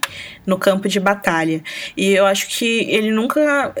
Ele foi muito bem sucedido em querer passar isso. Porque, porra, tem uma coisa que o Jon Snow teve foi sorte. E não foi só a, a, a sorte do, ah, do que é inevitável, sabe? Do caos, assim. A sorte que você tem no meio do caos. Ela foi muito bem filmada, assim. Porque você não sente em nenhum momento que o Jon teve um plot armor, sabe? É porque num- numa batalha, né? Muitas pessoas se matando como animais, com sangue, com eh, sujeira, com terra, com água, né? Com suor.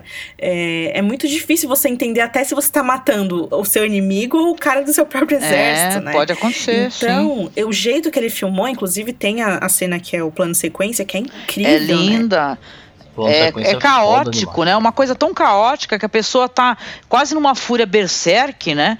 E tá lutando, que não sabe nem mais, mais o que tá fazendo. Então eles estão se atropelando, né? E uma Mas maior ele. bagunça.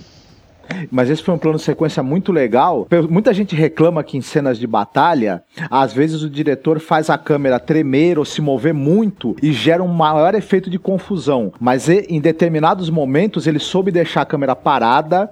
Você via o Jon Snow, você via todo aquele caos em volta dele, você começava. Cada vez que ele escapava da morte por um tris, em vez de você ficar aliviado, você ficava achando que ele estava em, em um perigo ainda maior. Então isso foi muito bacana. Sim. Nossa, cara, que, que loucura, né? Você pensar como a gente. Isso é real. Guerras, assim, foram reais durante Sim. nossa história e continuam sendo. E, e é interessante isso que você falou sobre a, a, a questão da filmagem em si, lá no vídeo da anatomia. Depois você assiste lá, Marcos. É, eles pegaram o diretor, o diretor não, o operador de câmera, né? Ele entrou dentro de uma SUV, colocou a Red Dragon lá do lado de fora e foi seguindo os caras dentro do carro, assim. Então, aqueles tremeliques que dá na câmera é porque o, o, o transporte que eles usaram foi um carro de verdade num- numa planície completamente acidentada, né? Por isso que deu esse efeito tão íntimo, né? Porque o Sapochnik, ele fala na entrevista que ele queria que não queria fazer uma batalha aérea, que nem a gente vê em Senhor dos Anéis, o Hobbit, tantos filmes de guerra. Ele queria que a gente estivesse no campo junto com aqueles caras. E aí ele pegou referência de vários períodos históricos e ele pegou o filme do Kurosawa, que é o filme Ran, que é um filme muito violento, que tem muitas cadáveres e sangue, flechas e umas cenas de cavalarias assim incríveis também. Então você percebe que ele misturou esse negócio do artístico, né, é, do simbolismo e do horror, do horror que é real, do horror que traz o espectador ao, pro lado do John, pro lado desses caras, dos vilões e dos mocinhos, pra você ver que todos ali são animais e que aquilo é uma coisa desgraçante, inumana e terrível. né? E é, é sempre bom lembrar que essa gramática, a, a câmera acompanhando o personagem dentro do campo de batalha, o sangue, a sujeira, o desespero, o caos, mas ao mesmo tempo um, um- um caos que é épico e que tem toda essa força.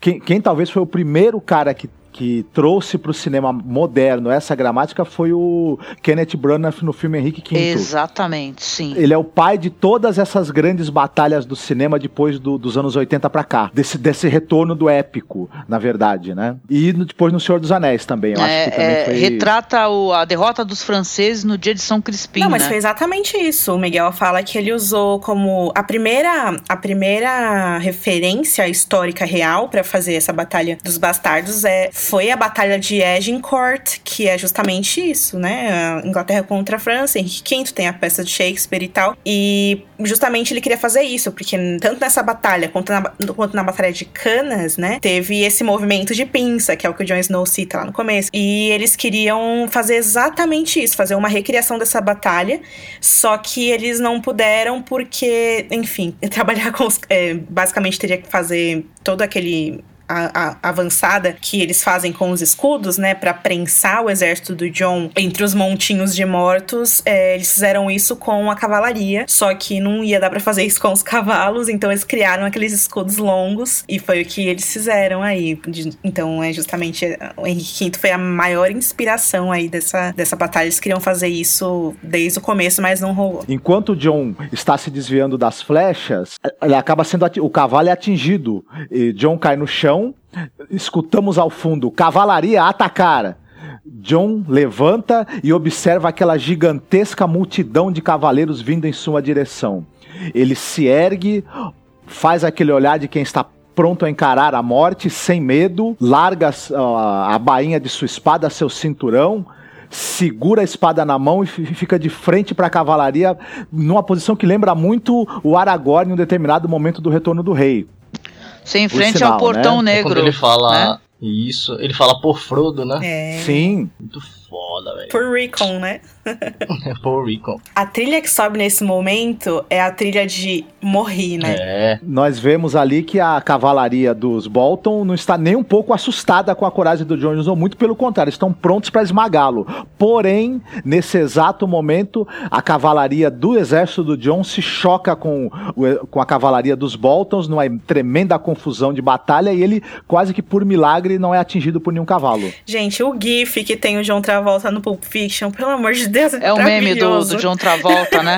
Só que sabe uma coisa, eu achei tão lindo, porque é o momento, é claro que acaba, acaba sendo uma coisa até com humor involuntário, né? Já que ele tava totalmente pronto pra morrer, né? Mas é maravilhoso, É. o cara ele tá pronto pra enfrentar a morte naquele momento, né? É, muita gente teve aflição por causa dos cavalos, com medo de, enfim, né, ser maltrato aos animais, mas são animais treinados. A HBO tem um histórico com isso, né? Porque teve aquela série Luck, que era sobre apostas e tal, e cavalos morreram nas gravações, e aí, meu, é, deu um mau problema isso, é claro, né, que absurdo, mas enfim, tinham lá, é, esse tinham a adestradora treinada lá, a Camila, e todos os cavalos são treinados para isso, foi tudo, deu tudo certo. E eles também avisaram que nenhum gigante foi ferido nas filmagens. É. também. Oh, mas foi sim. nas filmagens não, mas na história foi. Que, que droga. Que velho. droga. O E último o lobo gigante. gigante também, porque não tinha. né? É. Deixa o lobinho, deixa o lobinho. Ele tá tomando uma xícara de Os chá. lobos pequenos, no Sim. entanto, foram. É. Cara, que loucura. É, o que, que foi isso, né, gente? Que caos que foi esse encontro das cavalarias. Foi lindo, Cara, viu? que foda isso. Agora, o John, enquanto comandante militar, ele é péssimo, né? porque ele pensou numa estratégia que furada, que não, não deu certo, e ia morrer logo no início da batalha. Não, ele se entregou. Aquele diálogo dele, sem liderança, aquele diálogo né? dele com a Sansa, então provou isso, que na verdade ele ia acabar, que, que ele que ia ser enganado de qualquer maneira, né? Tem vários momentos ele, ele desiste, né, Angélica? Sim. Aí depois e depois fala isso. renasce, né? Isso é lindo, É. maravilhoso. Uhum. Enquanto as duas cavalarias dos exércitos estão é, no seu violento choque, espadas são trocadas e corpos já começam a cair pelo chão, muitos cavalos também morrem, são abatidos durante a luta e também já estão cobrindo o chão.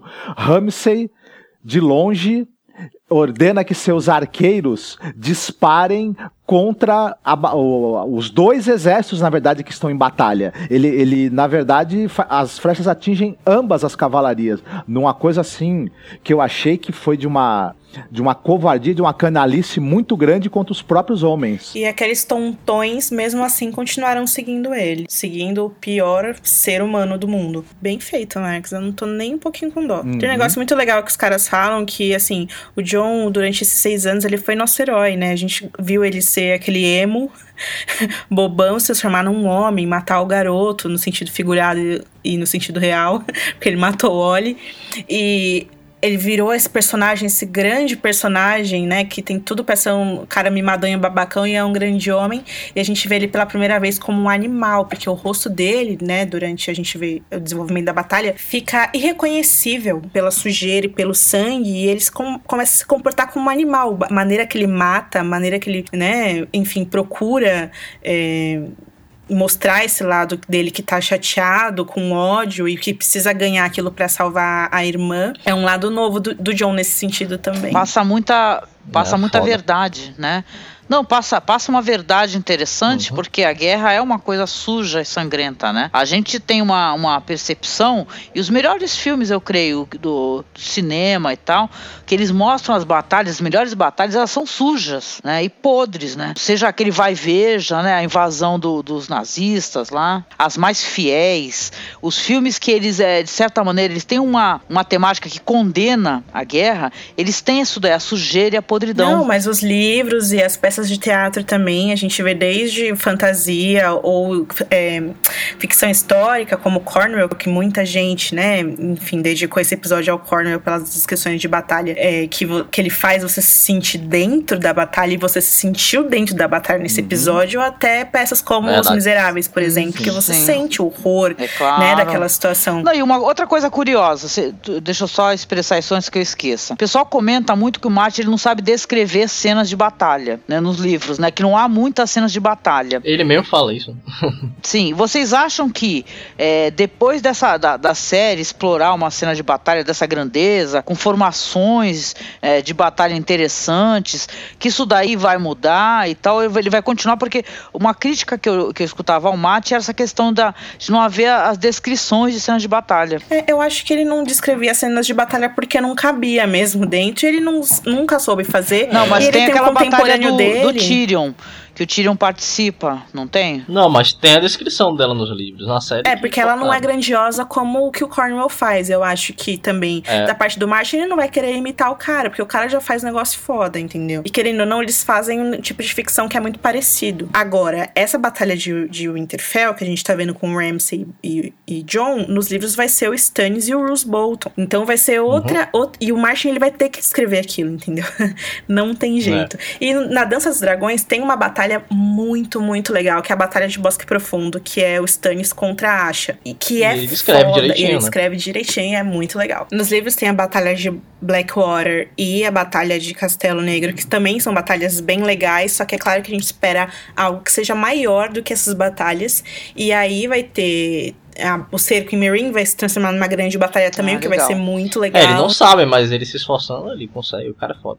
Eu só queria citar que a primeira grande batalha que tem descrita na literatura, e ela tem muitos lances, alguns lances que lembram um pouco também essa batalha que a gente assistiu, é, na Ilíada. Homero descreve algumas das batalhas que acontecem no cerco a Troia, e elas são incrivelmente explícitas na descrição do- das mortes, do sangue. literalmente o campo de batalha vira um, um oceano de sangue e lama que as pessoas têm que percorrer, é, despedaçando umas às outras com as suas armas. É, é incrivelmente gráfica. Essa, a descrição que ele faz e de, uma, de, um, de um texto que tem alguns milhares de anos, talvez. É, você deu uma dica maravilhosa agora. Você citou Ilíada e a gente já falou disso aqui, inclusive, no ano passado, quando rolou o sacrifício da Shireen, né? Shireen Efigênia, Stannis Agamenon e temos aí a Batalha na Neve, inspirada em um horror literário e mitológico e aí está. O que provavelmente teremos nos livros aí. Oi, a gente não tá citando mais óbvio de todos, que é o Senhor dos Anéis, né? Sim. É. E, enfim, a né? batalha eu de Helm's Deep, né, e tal. Sim, os campos de Pelennor e tantas outras. E eu acho que, em, em tanto no Hobbit também, né? E é incrível porque, no, no final das contas, o que todo mundo sempre quis foi que. é, Livros de fantasia fossem adaptados pra TV do jeito que Senhor dos Anéis foi adaptado pros, pro cinema, né? É claro que Hard Home já tinha sido um marco aí na história da TV, e inclusive, do ponto de vista de roteiro, Blackwater continua sendo um dos episódios mais consistentes, com roteiros maravilhosos, os roteiros mais bem escritos aí da TV. Inclusive, a HBO já fez muitas séries é, sobre guerra, como as séries lá, o The Pacific, qual é o nome daquela principal? É, Band of Band of Brothers. Brothers. Band É, of mas Brothers. nesse sentido do medieval, né? A primeira vez que a gente vê uma série de TV fazendo algo tão, tão grandioso, tão verdadeiro assim, né? Ó, mas pra ser justo, né? Porque eu sou fã de Vikings, né? Eu adoro essa Ah, série. E, e as cenas de batalha de Vikings, que também são cenas sujas É. e tal, não são tão, tão gigantescas quanto essa cena aí, com muitos, né? Com CGI e muitos essas. Mas, por exemplo, a, a- a batalha, a- o ataque à França é sensacional. Várias batalhas campais também são, né? E tal. São cenas maravilhosas, Verdade. magníficas Muito. mesmo, É, entendeu? Vikings é uma série foda, gente.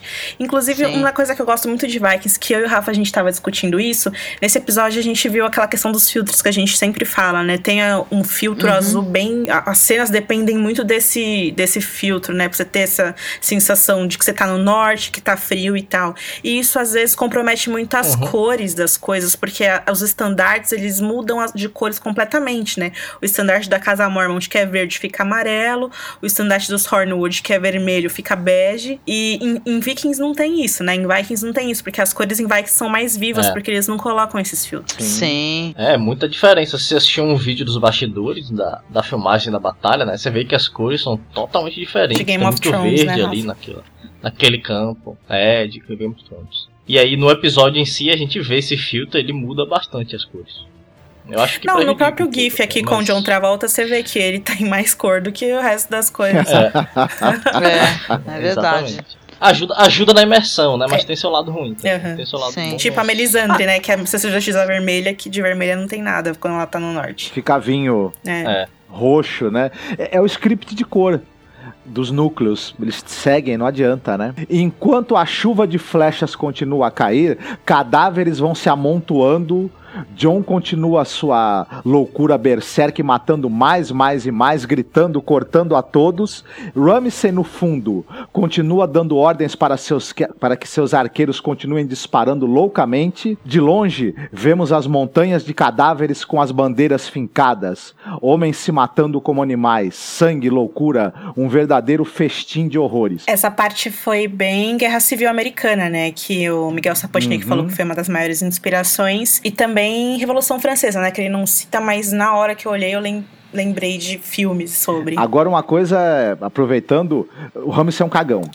Ele ficou, ele não participou da batalha, ele ficou do lado de fora dando ordens que poderiam ser dadas pelos generais ou pelos imediatos dele, não quis saber de entrar no meio do negócio, sacrificou na cara durérrima a cavalaria dele inteira. Ele usou uma estratégia que ele, ele esperou as duas cavalarias se chocarem e mandou flecha para todo mundo, literalmente sacrificando todos os homens da cavalaria dele. Nossa, é incrível, né? Os caras eles engrandecem tanto o Ramsay em, em, em plots menores e quando chega nesses grandes momentos ele não, não mostra ele. É igual na batalha Verdade. com Stannis mesmo, né? Ele só apareceu no fim e tipo falou: "Ah, não sei o que lá, vou zoar a Sansa" e voltou tipo, Na quarta temporada lá, ele venceu os Homens de Ferro, né? Que eram os homens mais perigosos das Ilhas de Ferro. E ele espantou os caras do castelo sem camisa. Loucão, com sono. é, com sono, tava no quarto com a menina, né? É, derrotou o Stannis com 20 homens. 20 bons homens. E chega, chega nessa batalha. Queria cara. se poupar, né? Não, é o último da casa. Depois dele acabou, então ele não queria dar a vida, né? Aí chegou o Small John Amber, né? Quem comanda o norte? Quem comanda o norte? Tipo, um grito de guerra.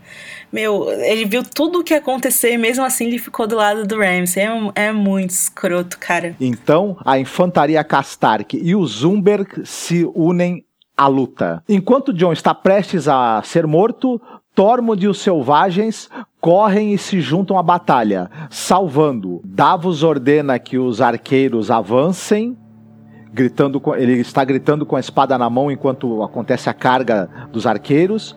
Ramsay corre quando percebe que toda a força de John se concentrou no centro do campo e que ele está chegando. Tem uma hora que passa um homem sem cabeça correndo. Todo mundo falou que era Ned Stark. que é quando o John. O Tormund tá acolhendo o John no chão. Verdade. Um um dá um direto de direita num cavalo e derruba Gente, ele que foi? e nocauteia na hora. Ô, gente, a menina que cuida dos cavalos, é isso que eu ia falar. Ela chama Camila alguma coisa. Adestradora. É Camila Napros. Ela é muito foda, velho. Ela teve que coordenar. Eles pegaram É. 80 cavalos, gente, pra fazer isso aí. Imagina a coordenação de você fazer isso. E cada cavalo tem que se comportar direitinho, senão não dá pra filmar. Caramba, gente. Muito É, foda. muitos É. cavalos, muitas pessoas para alimentar todos os dias, né? Essa batalha demorou para ser feita, né? Foi super complicado, né? Para 25 minutos, né? De, É. de cena. É, foram 25 dias, eu acho, por aí. Isso, um mês de, de filmagem. 10 horas por dia. Por isso que chegou no fim, da- os caras já estavam loucos, né? Os caras já não sabiam nem mais quem eles eram. A meu. fúria berserk já era real. Verdade, Angélica. A batalha continua, as forças de Davos. É até engraçado essa hora que o Davos ele fala: era, é, se a gente tivesse aqui só cagando, ia dar no mesmo. Vamos, pra, vamos lá. Ele fez meio que uma piada com essa coisa dele ficar cagando de medo, né? Na noite anterior. Nesse exato momento, em- a- a- as duas cavalarias já estão praticamente todo mundo já morreu, virou uma, virou uma montanha de cadáveres de homens e de corpos. A Deborah Riley fala que cada cadáver tinha que ter o símbolo da casa, todos os bonecos certinho. Imagina o trampo, né? O, o exército do John está meio que andando por cima dessa, dessa montoeira de corpos e eles são cercados pela infantaria dos Boltons.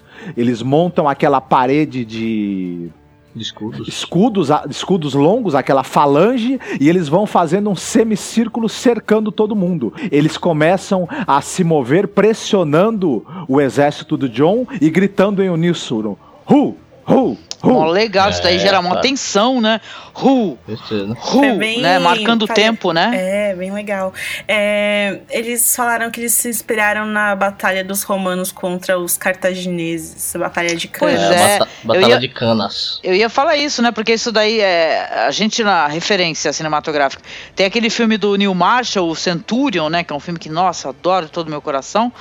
E tem umas cenas de ataque, de batalha também, e tem uma cena famosa das bolas de fogo que são jogadas nos romanos, né?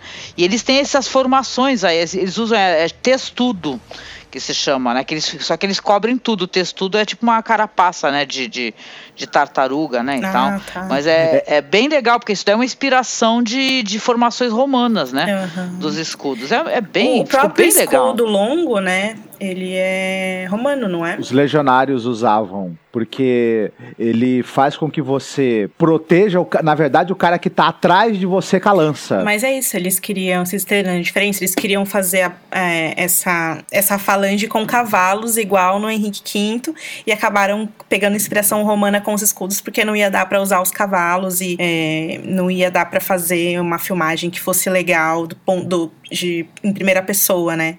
Pra você se sentir ali com os cavalos, ia ser muito difícil. E com os escudos ficou muito foda. É, até naquele filme lá do, do Hobbit, tá, aquela, tem aquela cena Batalha dos Cinco Exércitos, claro que é uma coisa muito mais mágica e tal, né? Até soa um pouquinho mais galhofa, querendo, né? Que os, os elfos ficam pulando, né?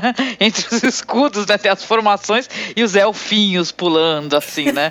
e tal, né? Aí é, é, até meio engraçado, mas é épico, né? É bem legal essas formações de escudos, né? É, em batalha, né? É muito interessante de se ver, né? Eu achei ficou muito bonito o que eles fizeram e gerou uma atenção. Imagina você tá no meio, né? Porque eles estão se aproximando. Ru, ru, uhum. depois eles vão acelerando, marcando mais o passo, né? É. Ru, ru, ru, é, ru. Se, se vocês pesquisarem Batalha de Canas na internet, vocês veem umas imagens legais, né? Uns, dessa, dessa manobra, assim, dos escudos. Uns esquemas, assim, mostrando como funciona.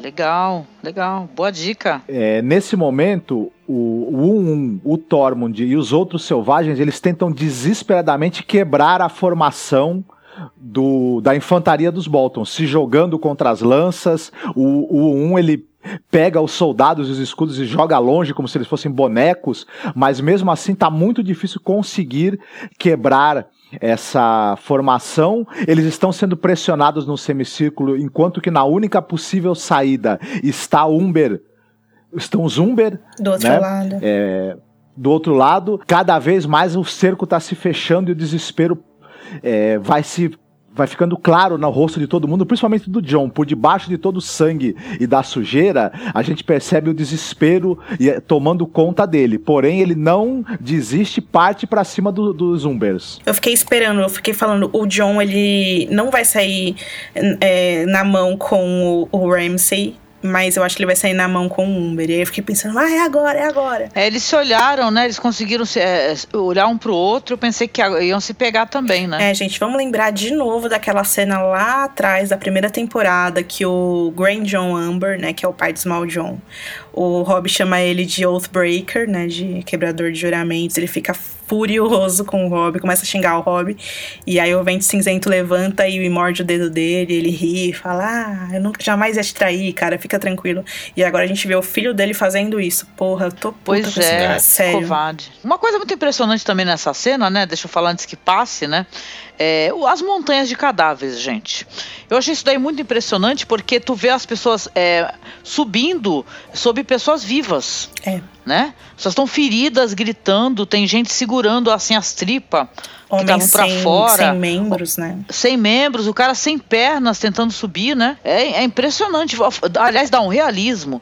Eu acho que tudo que a gente possa falar nesse podcast aqui nunca será chegará aos pés do, da, da, da, da, da grandiosidade, né? Da grandiosidade, isso que tem, tem essa cena. Tem um negócio que me é pegou muito, que me lembra muito esse negócio que a gente vê nesses filmes sobre a Revolução Francesa, que é essa pilha de corpos e aí em cima a gente vê as bandeiras içadas. É como se um país ele fosse fosse figurativamente aquilo, sabe? Construído Sim. a partir de um monte de cadáveres. Sim. É muito forte isso. Essas imagens dos amputados, do, dos soldados que perderam braços, pernas, estão rastejando, tentando subir a montanha dos corpos dos companheiros. As pessoas também com, com os abdômenes abertos e tentando segurar as tripas. Toda essa imagem do sofrimento e, da, e do, dos graves ferimentos que, que, o, que, as pessoas sofrem na batalha, ela, isso me remeteu também ao resgate do soldado Ryan. Ah, Você tem muito de, dia D, né? nesse do, é, na, na filmagem da, da, da batalha lá na praia, você tem muitos desses momentos em que a câmera ela para um pouco de mostrar a, o avanço das tropas, ela se, se prende em mostrar os feridos que estão lá agonizando, que foram ficando ao longo do caminho. É, tem uma cena também muito boa nesse momento em que o, o um pega um dos, um dos homens da falange abre ele no meio, né? Divide o cara no meio como se ele fosse um boneco. Eu, super fiquei É. pensando, por que, que os caras não fizeram um escudo pro um, mas não tinha como. Primeiro que os selvagens não usam, né, armaduras. E segundo É, que o- ele o já é pesado, De certa né? maneira, usa um escudo, né? Que ele pega o escudo e começa a dar escudada em todo mundo. Escudo não, Um desculpa, é luta com as mãos armadura. nuas, né? Armadura que eu quis dizer, Angélica. Ah, sim. Ele não usa nem arma, no sentido. O, o, o 1 ele não usa uma espada, ele usa as mãos. Isso. Deveria ter uma arma, né? Ia potencializar, né? Daí, mas o selvagem não tem isso, nessas paradas de arma, nada. É na porrada, né? É tiro, porrada e bomba, né? O selvagem tô nem aí. É que, inclusive na batalha lá da Castelo Negro, né, que eles usam árvores, né? E a galera queria que desse um tronco pra um dar uma troncada na cara do Ramsay, mas não rolou. Nesse, nesse meio tempo, Tormund é ferido, quase morre, mas é salvo pelos outros selvagens. É, a luta continua, nós vemos Davos, vemos um, um, todos eles desesperados, sendo pressionados pelos escudos e pelas lanças. Nesse momento, Tormund decide atacar o Zumber e todos os homens correm em direção ao monte. John, e esse, esse é um dos momentos agora mais desesperados, eu achei, do episódio. O John acaba caindo, fica preso embaixo de um, de um monte de pessoas, de corpos de, de, de mortos e de moribundos, e ele começa a ser sufocado e pisoteado pelo pessoal. Ele fica tentando colocar a cabeça pra fora pra respirar um pouco, daqui a pouco ele é sufocado de novo, cai algum outro morto por cima dele. É, uma, é, uma, é um desespero pra poder subir da pilha de corpos e retornar pra batalha. A gente fica sem ar, cara. Eu fiquei, eu fiquei com falta de ar isso daí. É impressionante essa cena, porque é uma cena mostrada de baixo pra cima, entendeu? Você, você tá vendo o ângulo do ângulo dele. É muito legal isso daí. O que eu mais adoro essa cena é que mostra a, a destreza do diretor, né? Porque não tava no roteiro, ele teve que improvisar lá pra ocupar o tempo do episódio de uma maneira barata e foi foda, né? Essa cena passou perfeitamente a sensação de confusão, de sufocamento que o personagem, o John no caso, estava sentindo. Ela foi muito, muito bem filmada e a escolha desse ângulo fechado e claustrofóbico e, e a, e a pouquíssima luz que você tem ali embaixo daquele monte de corpos foi perfeita. A luz do sol nessas, nessas. Toda essa batalha é linda, né, gente? É. é- A iluminação é quase perfeita. assim. Cara, tipo, essa parte do, do John sendo pisoteado, eu juro que eu pensei que ele ia morrer, assim, porque eu não tava mais. Tu não tava mais conseguindo lidar com isso tava, tudo, eu já né? tava de pé. Teve uma hora que eu comecei a assistir o episódio de pé, de tão nervosa que eu tava. Foi muito, muito a gente bom, também gente. tava aqui, né? A gente começa deitado, daqui a pouco já tá, de- já tá sentado, entendeu?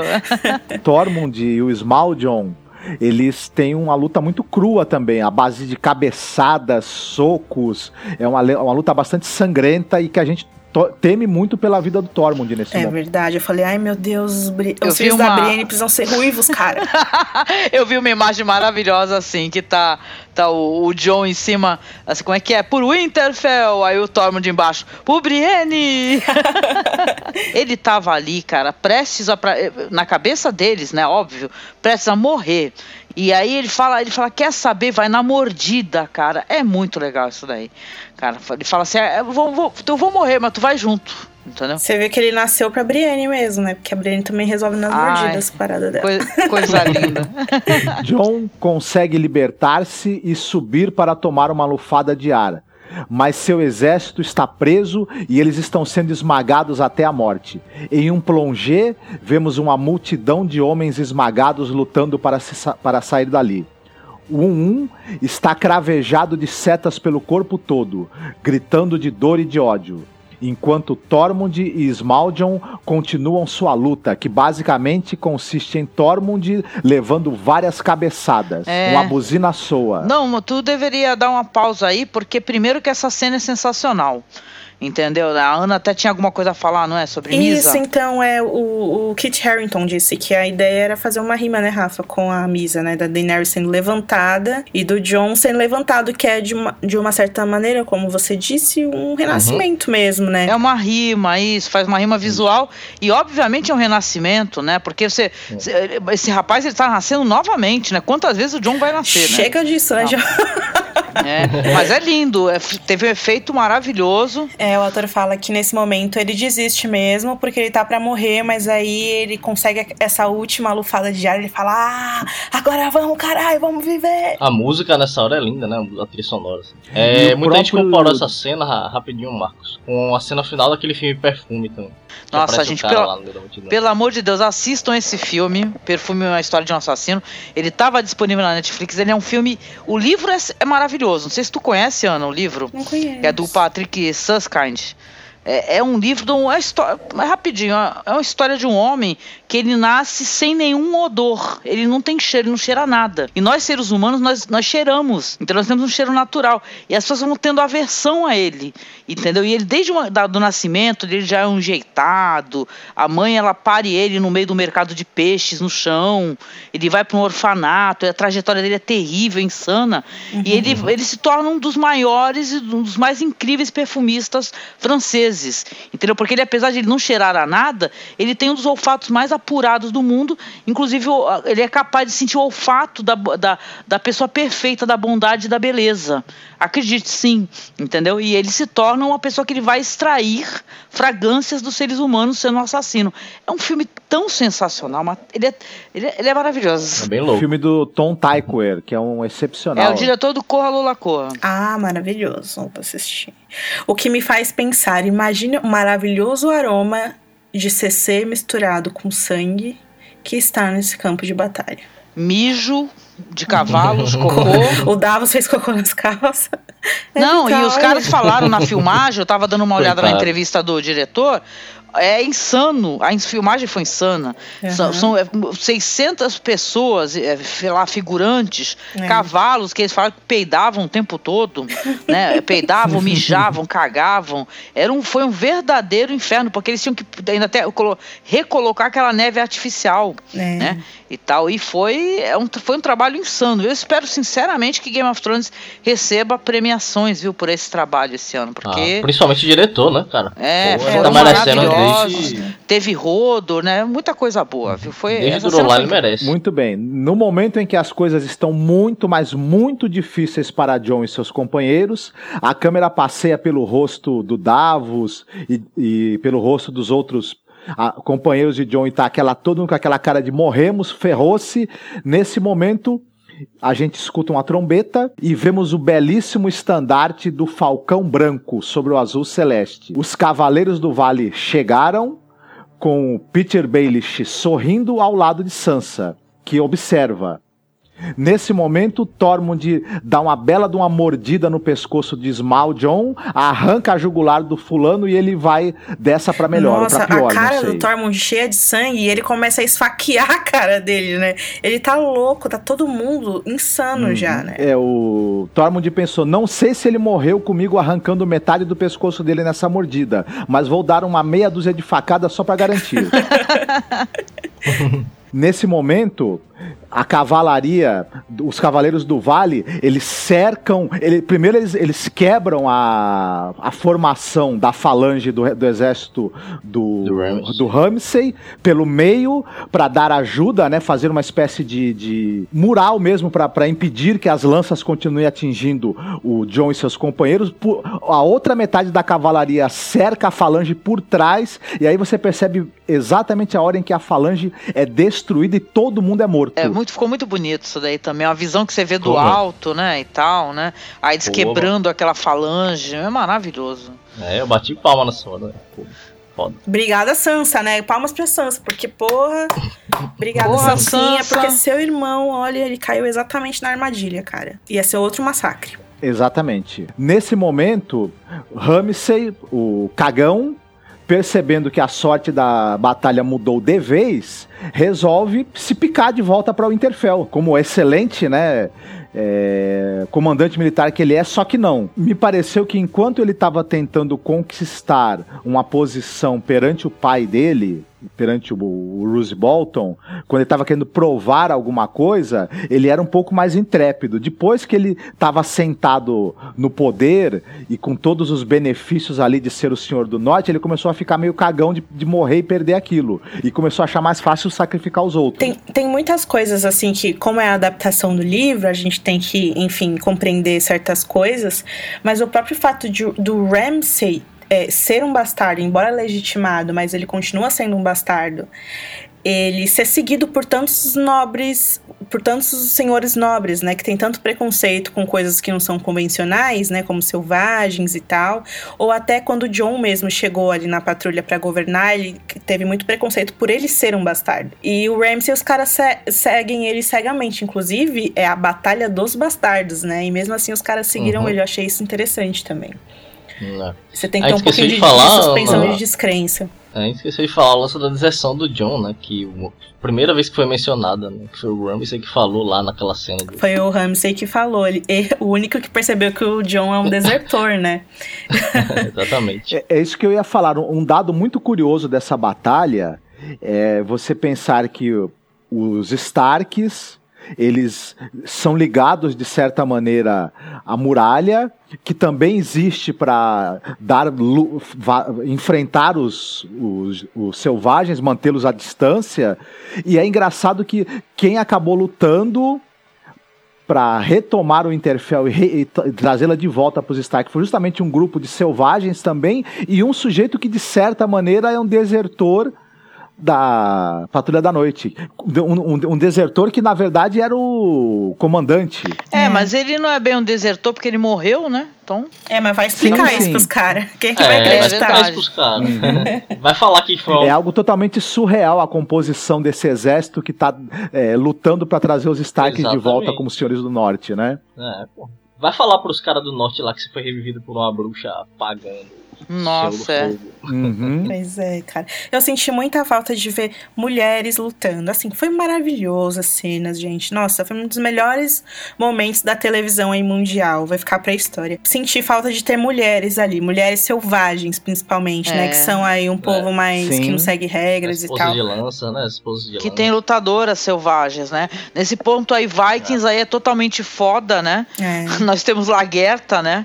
Fodona que tem, que, que tem Nossa. escudeiras do cacete, né? Então, Se a Ygritte estivesse viva, Em né? Durolar nós É. vimos mulheres é, selvagens é. lutando e de maneira muito interessante, Sim. inclusive, né? Faltou aí umas, umas minas. Mas, ah, A gente, a foda. pró- A, própria Ocean, né? Se tivesse viva, sei lá.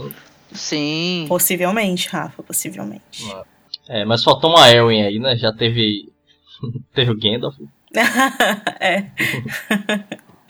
Bom, gente, então, seguindo aí, já dentro de Winterfell, o Ramsay tá confiante de que ninguém vai poder machucá-lo ali dentro, Winterfell ainda é dele, o John jamais vai conseguir invadir o castelo e mesmo que ele tente, ele não ia ter que acampar lá e não ia resistir a um cerco, o inverno tá chegando etc, etc, ele não tem mais homens.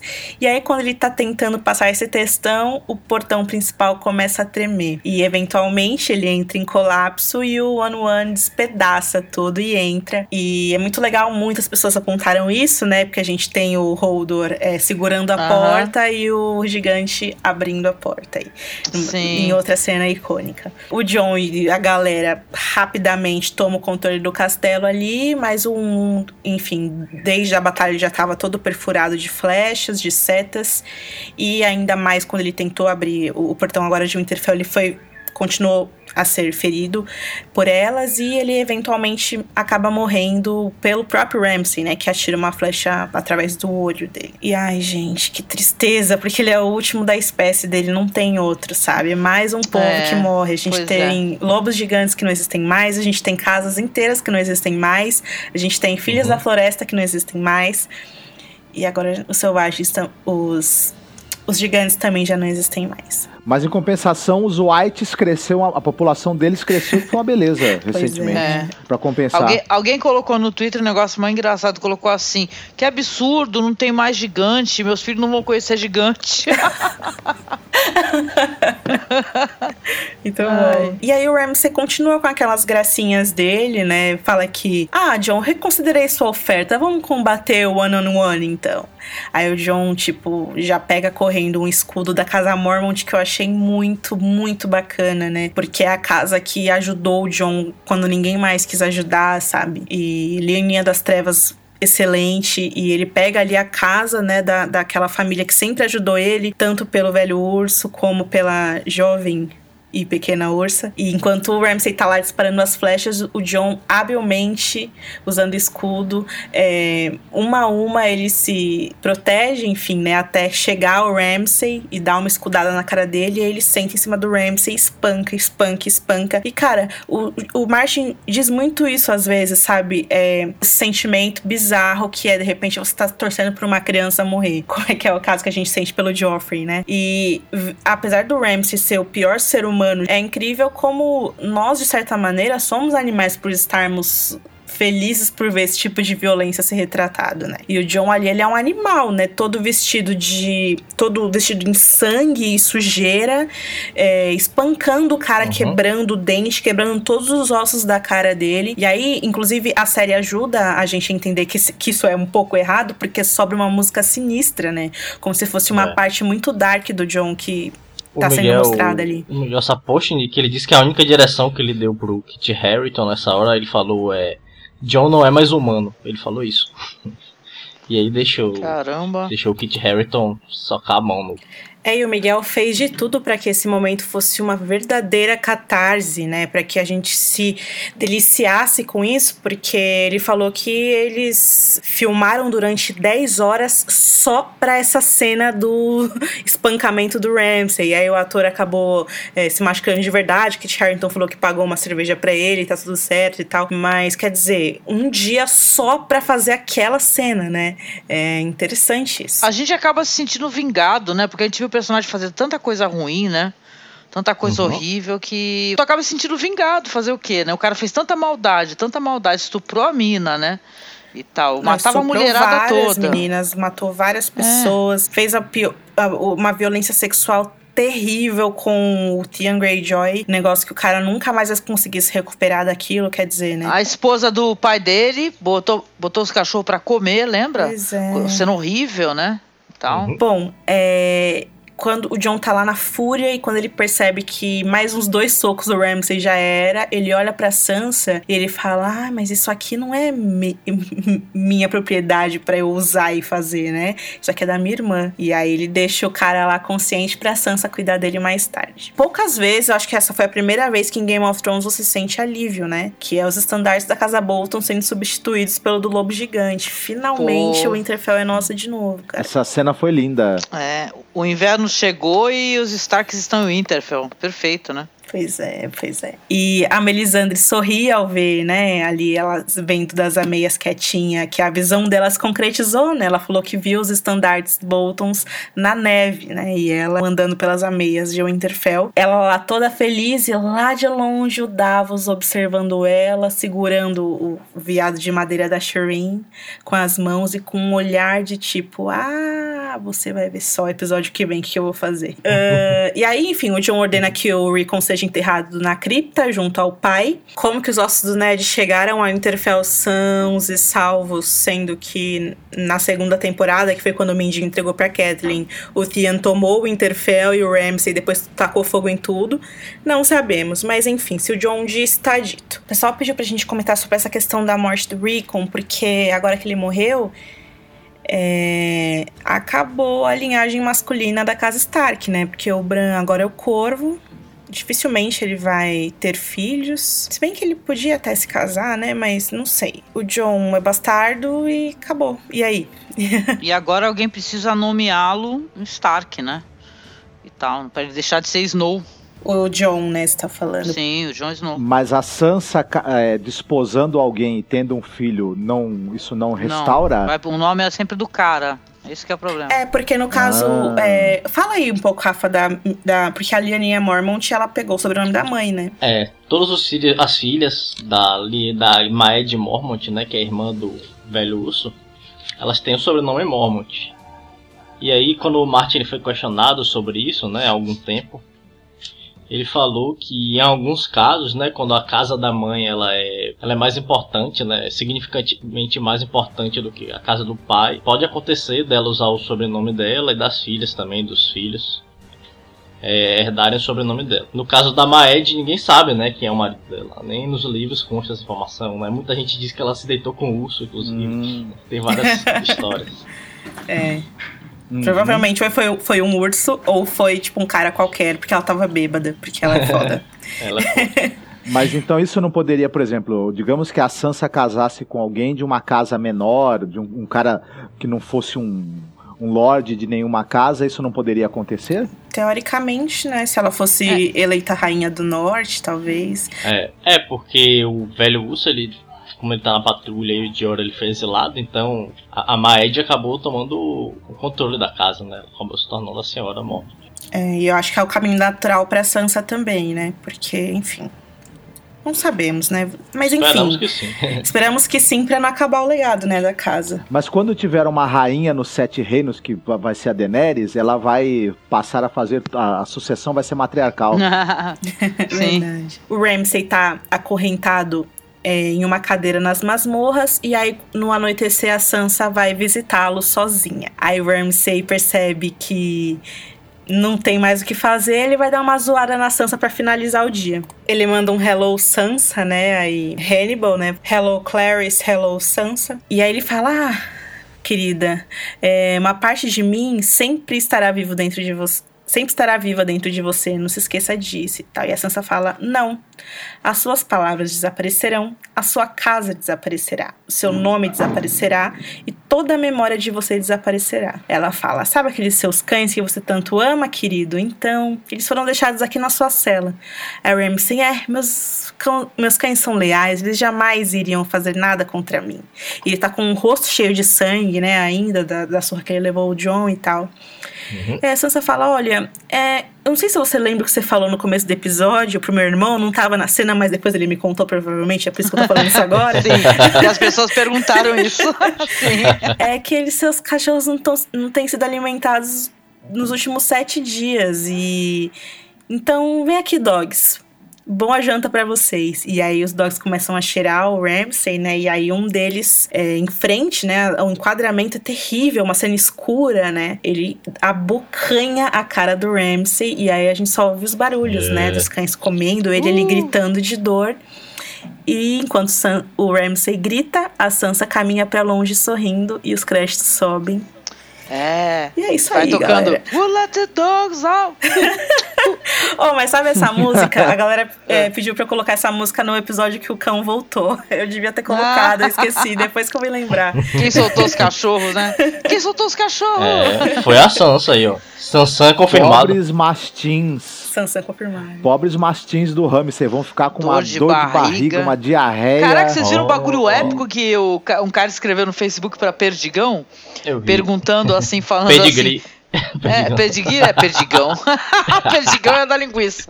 É. Assim, mas ele escreveu: Você tem sabor, sabor Ramsay? Aí a, a empresa respondeu: "Tem- A ranção não tem esse sabor que faz mal pros cachorrinhos. E tipo, não pode deixar de dar comida 10 dias, não sei o que. Negócio assim, uma, uma comédia esse negócio. Eu vi esse É. print aí. Mó divertido. Foi uma cena sensacional também da vingança dela, né? Ela, essa menina, ela tá totalmente transformada, essa personagem também, né? Totalmente transformada e vale lembrar que o diretor também fala que eles filmaram essa cena da- só dela caminhando e sorrindo 12 ou 13 vezes e também gastaram 10 horas, um dia inteiro gravando a cena do John socando o Ramsay, quer dizer, foi cirúrgico, né? Eles queriam o enquadramento perfeito, a composição perfeita, cores perfeitas, atuação perfeita, tudo que fosse de uma maneira cirúrgica que não teria como você não gostar, né? Que é pra catarse ser perfeita e o, nu, o, o, o plot que eles criaram para o desenvolvimento da Sansa e que foi tão criticado, ele tivesse um final que fosse coerente e que, enfim, né, é, fizesse sentido é, toda a questão de, da crítica em relação à cultura do estupro e a disposição da violência, valor de choque, malabarismo de roteiro, que a série foi muito criticada na quarta e quinta temporadas. Aí, a personagem da Sansa ela sofre muitas críticas desde o dia 1, né? né? De, ah, ela é sonsa, ai, que menina chata. E aí, de repente, ela se viu, né? Tanto a Cis como a personagem envolto nesse mar de polêmica em relação ao machismo e à cultura de estupro e tal. E agora ela teve um final que é satisfatório, é muito lindo, né? Ver a mulher que ela se transformou, sem dúvida. Só que a gente tem que se perguntar sempre, gente, se no fim do dia ela só está assim porque ela teve, por escolha de três roteiristas homens, que ela teria que ser estuprada para se transformar nessa mulher que hoje ela é. E isso não é certo, gente. A gente ama o episódio, a gente ama ver essa história, esse universo, esses personagens. Só que é, a gente não deve perdoar os roteiristas só por causa disso, né? Só pelo fim. Os fins não têm que justificar os meios ou vice-versa, sabe? Cultura do estupro é uma coisa real, uma coisa séria. Não é medieval, acontece hoje no mundo inteiro todos os dias com muitas pessoas. A gente só gostou muito desse episódio porque os roteiristas eles se esforçaram muito para dar pra gente final satisfatório em relação a isso. E que conclusão louvável, mas não se esqueçam como a gente veio parar aqui, né? E isso vale para tudo que a gente for assistir: filmes, séries, livros. É, sempre tenham esse olhar crítico e não deixem que os roteiristas é, façam o que eles pensam que eles podem fazer, passando mensagens que são completamente erradas e que podem ensinar aí, ajudar a ensinar pessoas coisas que não são certas e coisas que podem vir a machucar alguém no futuro, né? E isso não é legal. Angélica Hellis, qual é a sua nota? Minha nota vai ser 10. Olha só, pai, que ser humaninho lindo. Porque, sinceramente, foi um episódio muito foda, cara. Adorei, adorei toda a cena. Não tem nem o que falar. Vocês repararam que a gente não teve nem muito o que brincar, né? Porque é mais legal tu ficar brincando com, com uma coisa que você não, né? Você vê defeitos. Eu achei um, um episódio maravilhoso, eu fiquei totalmente empolgada. Achei sensacional mesmo as referências que são colocadas, o jeito como a cena foi construída, sabe? Foi um primor, assim. Eu acho que vai ficar nos anais, né? das, das grandes cenas é, de batalha, né? Seja para TV, para cinema. Amei, todo o coração. Pô, episódio histórico, maravilhoso. Eu vou dar 10 também, né? 10 beijinhos da Daenerys na Yara. tá chipando. Foi... Tô chipando, legal. Porque foi muito bom mesmo. É, tem essas paradas, tipo, a ausência do fantasma, mas o episódio em si foi tão bom que, caralho, é muito difícil criticar, assim. Eu vou dar 10 potes de leite de cabra azedos para esse episódio. Um roteiro até de certa forma simples, não não e, e que acabou dando para o público mais ou menos o que o público estava esperando, não teve nenhuma grande surpresa, assim eu diria, mas a cinematografia simplesmente deslumbrante desse episódio, a capacidade que o, acho que isso, muito disso é do diretor, uhum. de criar um, um, grande suspense, uma grande emoção e um grande envolvimento emocional da gente com tudo que aconteceu para mim foi um, episódio que, que a, a, nessa temporada eu ainda não tinha ficado tão animado, inclusive, é. com o um episódio de Game of Thrones. Sensacional. É, rapidinho, eu só queria. O Marcos falou uma coisa importante, né? Porque muita gente tá dizendo que Game of Thrones superou as expectativas. Não, não superou, na verdade. Ele atendeu as expectativas, o que já é muito, né? Se a gente considerar os é. episódios anteriores.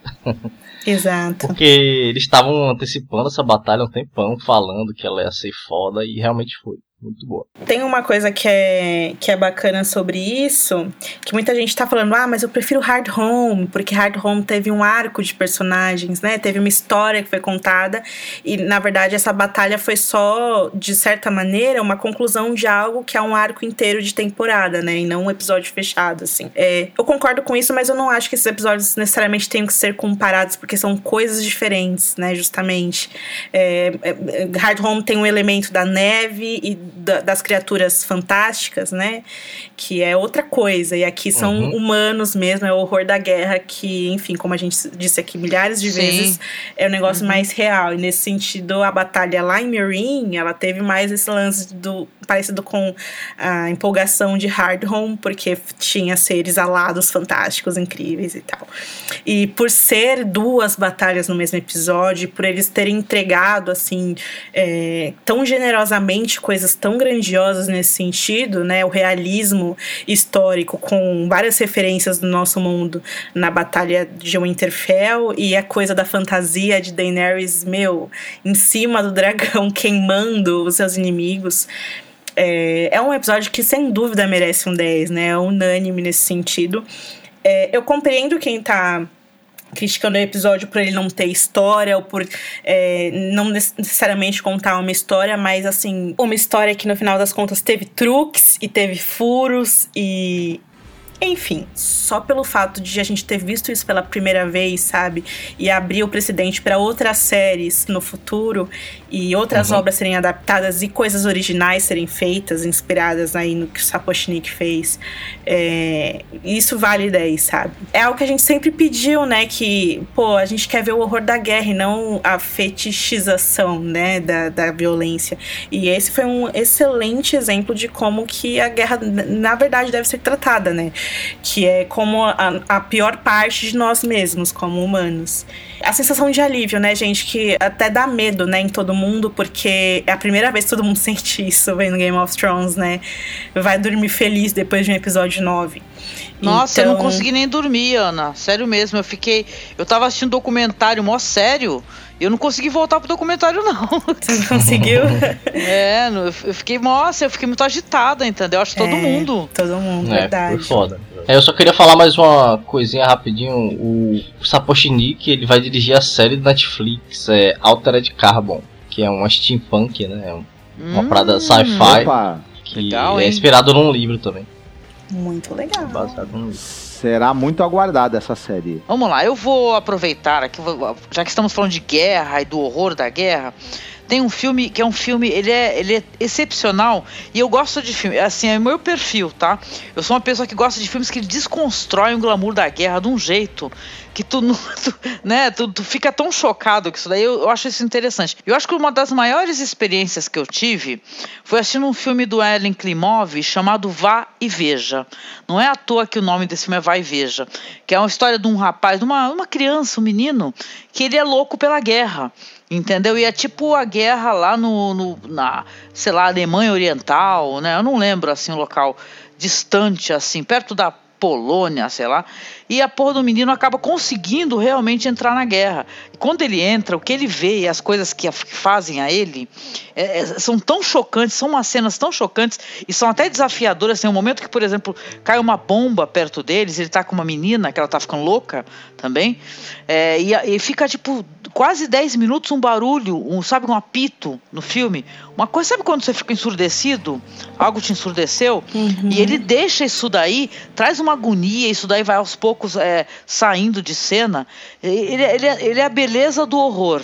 Absurdo. O ano dele, eu não estou no MDB agora aqui, mas o nome dele é Vai Veja. Aliás, é uma das cenas mais emblemáticas de guerra, de ataque, de crueldade, é nesse filme aí desse filme do Ellen Klimov aí, que tem cenas reais, com tiroteios, com armas de verdade mesmo, balas e tal. Como é o nome, Angélica? É, é Vá e Veja. Olha, quase o Ramsey. Vem e veja. Nossa, é ah. é mesmo. Já que o nosso tema é guerra e horrores da guerra, a descrição mais perfeita e acabada dos horrores da guerra na literatura é o livro Nada de Novo no Front do escritor, hum. é, se eu não me engano, ele é alemão, Eric Maria Remarque. Tem filme também, né, querido? Um excelente filme. Tem filme sim. também. Mas eu vou recomendar é, o livro, na verdade. O filme é muito interessante, o, o, o, o filme ele é muito fiel ao livro, só que o filme não tem o aspecto mais sangrento e cru que você tem no, li no livro. Então, é, não é, é, é, uma leitura que eu acho que não é para todos os públicos, que o filme é. O livro, aliás, ele é in, muito, muito explícito em todo o horror que, que esse rapaz encontra nas trincheiras da Primeira Guerra Mundial, mas para mim, da, das descrições que eu já vi até hoje do que é a guerra e, e, do horror que a guerra pode proporcionar, eu ainda não vi nada igual, nada, nada de novo no front. É o nome do livro, do Eric Maria Remarque. É um livro muito fácil de encontrar, ele é baratíssimo que você encontra em qualquer sebo, mas é uma leitura impressionante que vale muito a pena. E vai educar todo mundo. É um livro que os jovens deveriam ler para desglamorizar completamente essa questão da guerra e do nacionalismo. Bom, gente, encerraremos o Podcasters essa semana com um beijo enorme para vocês. Sempre vocês são sensacionais. Masmorracine.wordpress.com para conhecer o trabalho e os podcasts da Angélica e do Marcos sobre cinema alternativo. Game Obrigada. Se puder. Opa. Não, desculpa. desculpa. Pode falar. Não, não, eu ia falar, eu ia falar muito obrigada e se puder nos apoie no Padrim. Sim, deixaremos Nós estamos sua ajuda, por favor. E também GameOfThronesBR.com para todas as notícias sobre Game of Thrones, o universo de George R. R. Martin. A gente vai encerrar o, o podcast de hoje com uma música, uma versão de uma música de O Último dos Gigantes, que é uma música que a Ygritte canta pro Jon Snow em A Tormenta de Espadas. É, a dica é, sobre a música é, é do Atio João no Twitter, né? O menino João que sempre tá falando com a gente é, nas redes sociais. Um beijo para você, João, e muito obrigada pela dica. Então a gente vai declamar aqui a versão em português da música. Um beijo e até semana que vem. Foda. Um beijo, gente. Fiquem bem. Um abraço, galera. Obrigado. Sou o último dos gigantes. O meu povo do mundo partiu o último dos gigantes de montanha, que um dia tudo possuiu. Ó, oh, o povo pequeno roubou-me as florestas, roubou-me os rios e os montes, e atravessou meus vales com uma grande muralha, e pescou meus peixes das fontes. Em salões de pedra fazem suas grandes fogueiras, em salões de pedra forjam suas afiadas lanças, enquanto eu caminho sozinho nas montanhas, sem nenhum companheiro além das lembranças. Caçam-me sempre com cães à luz do dia. Caçam-me sempre com archotes no escuro.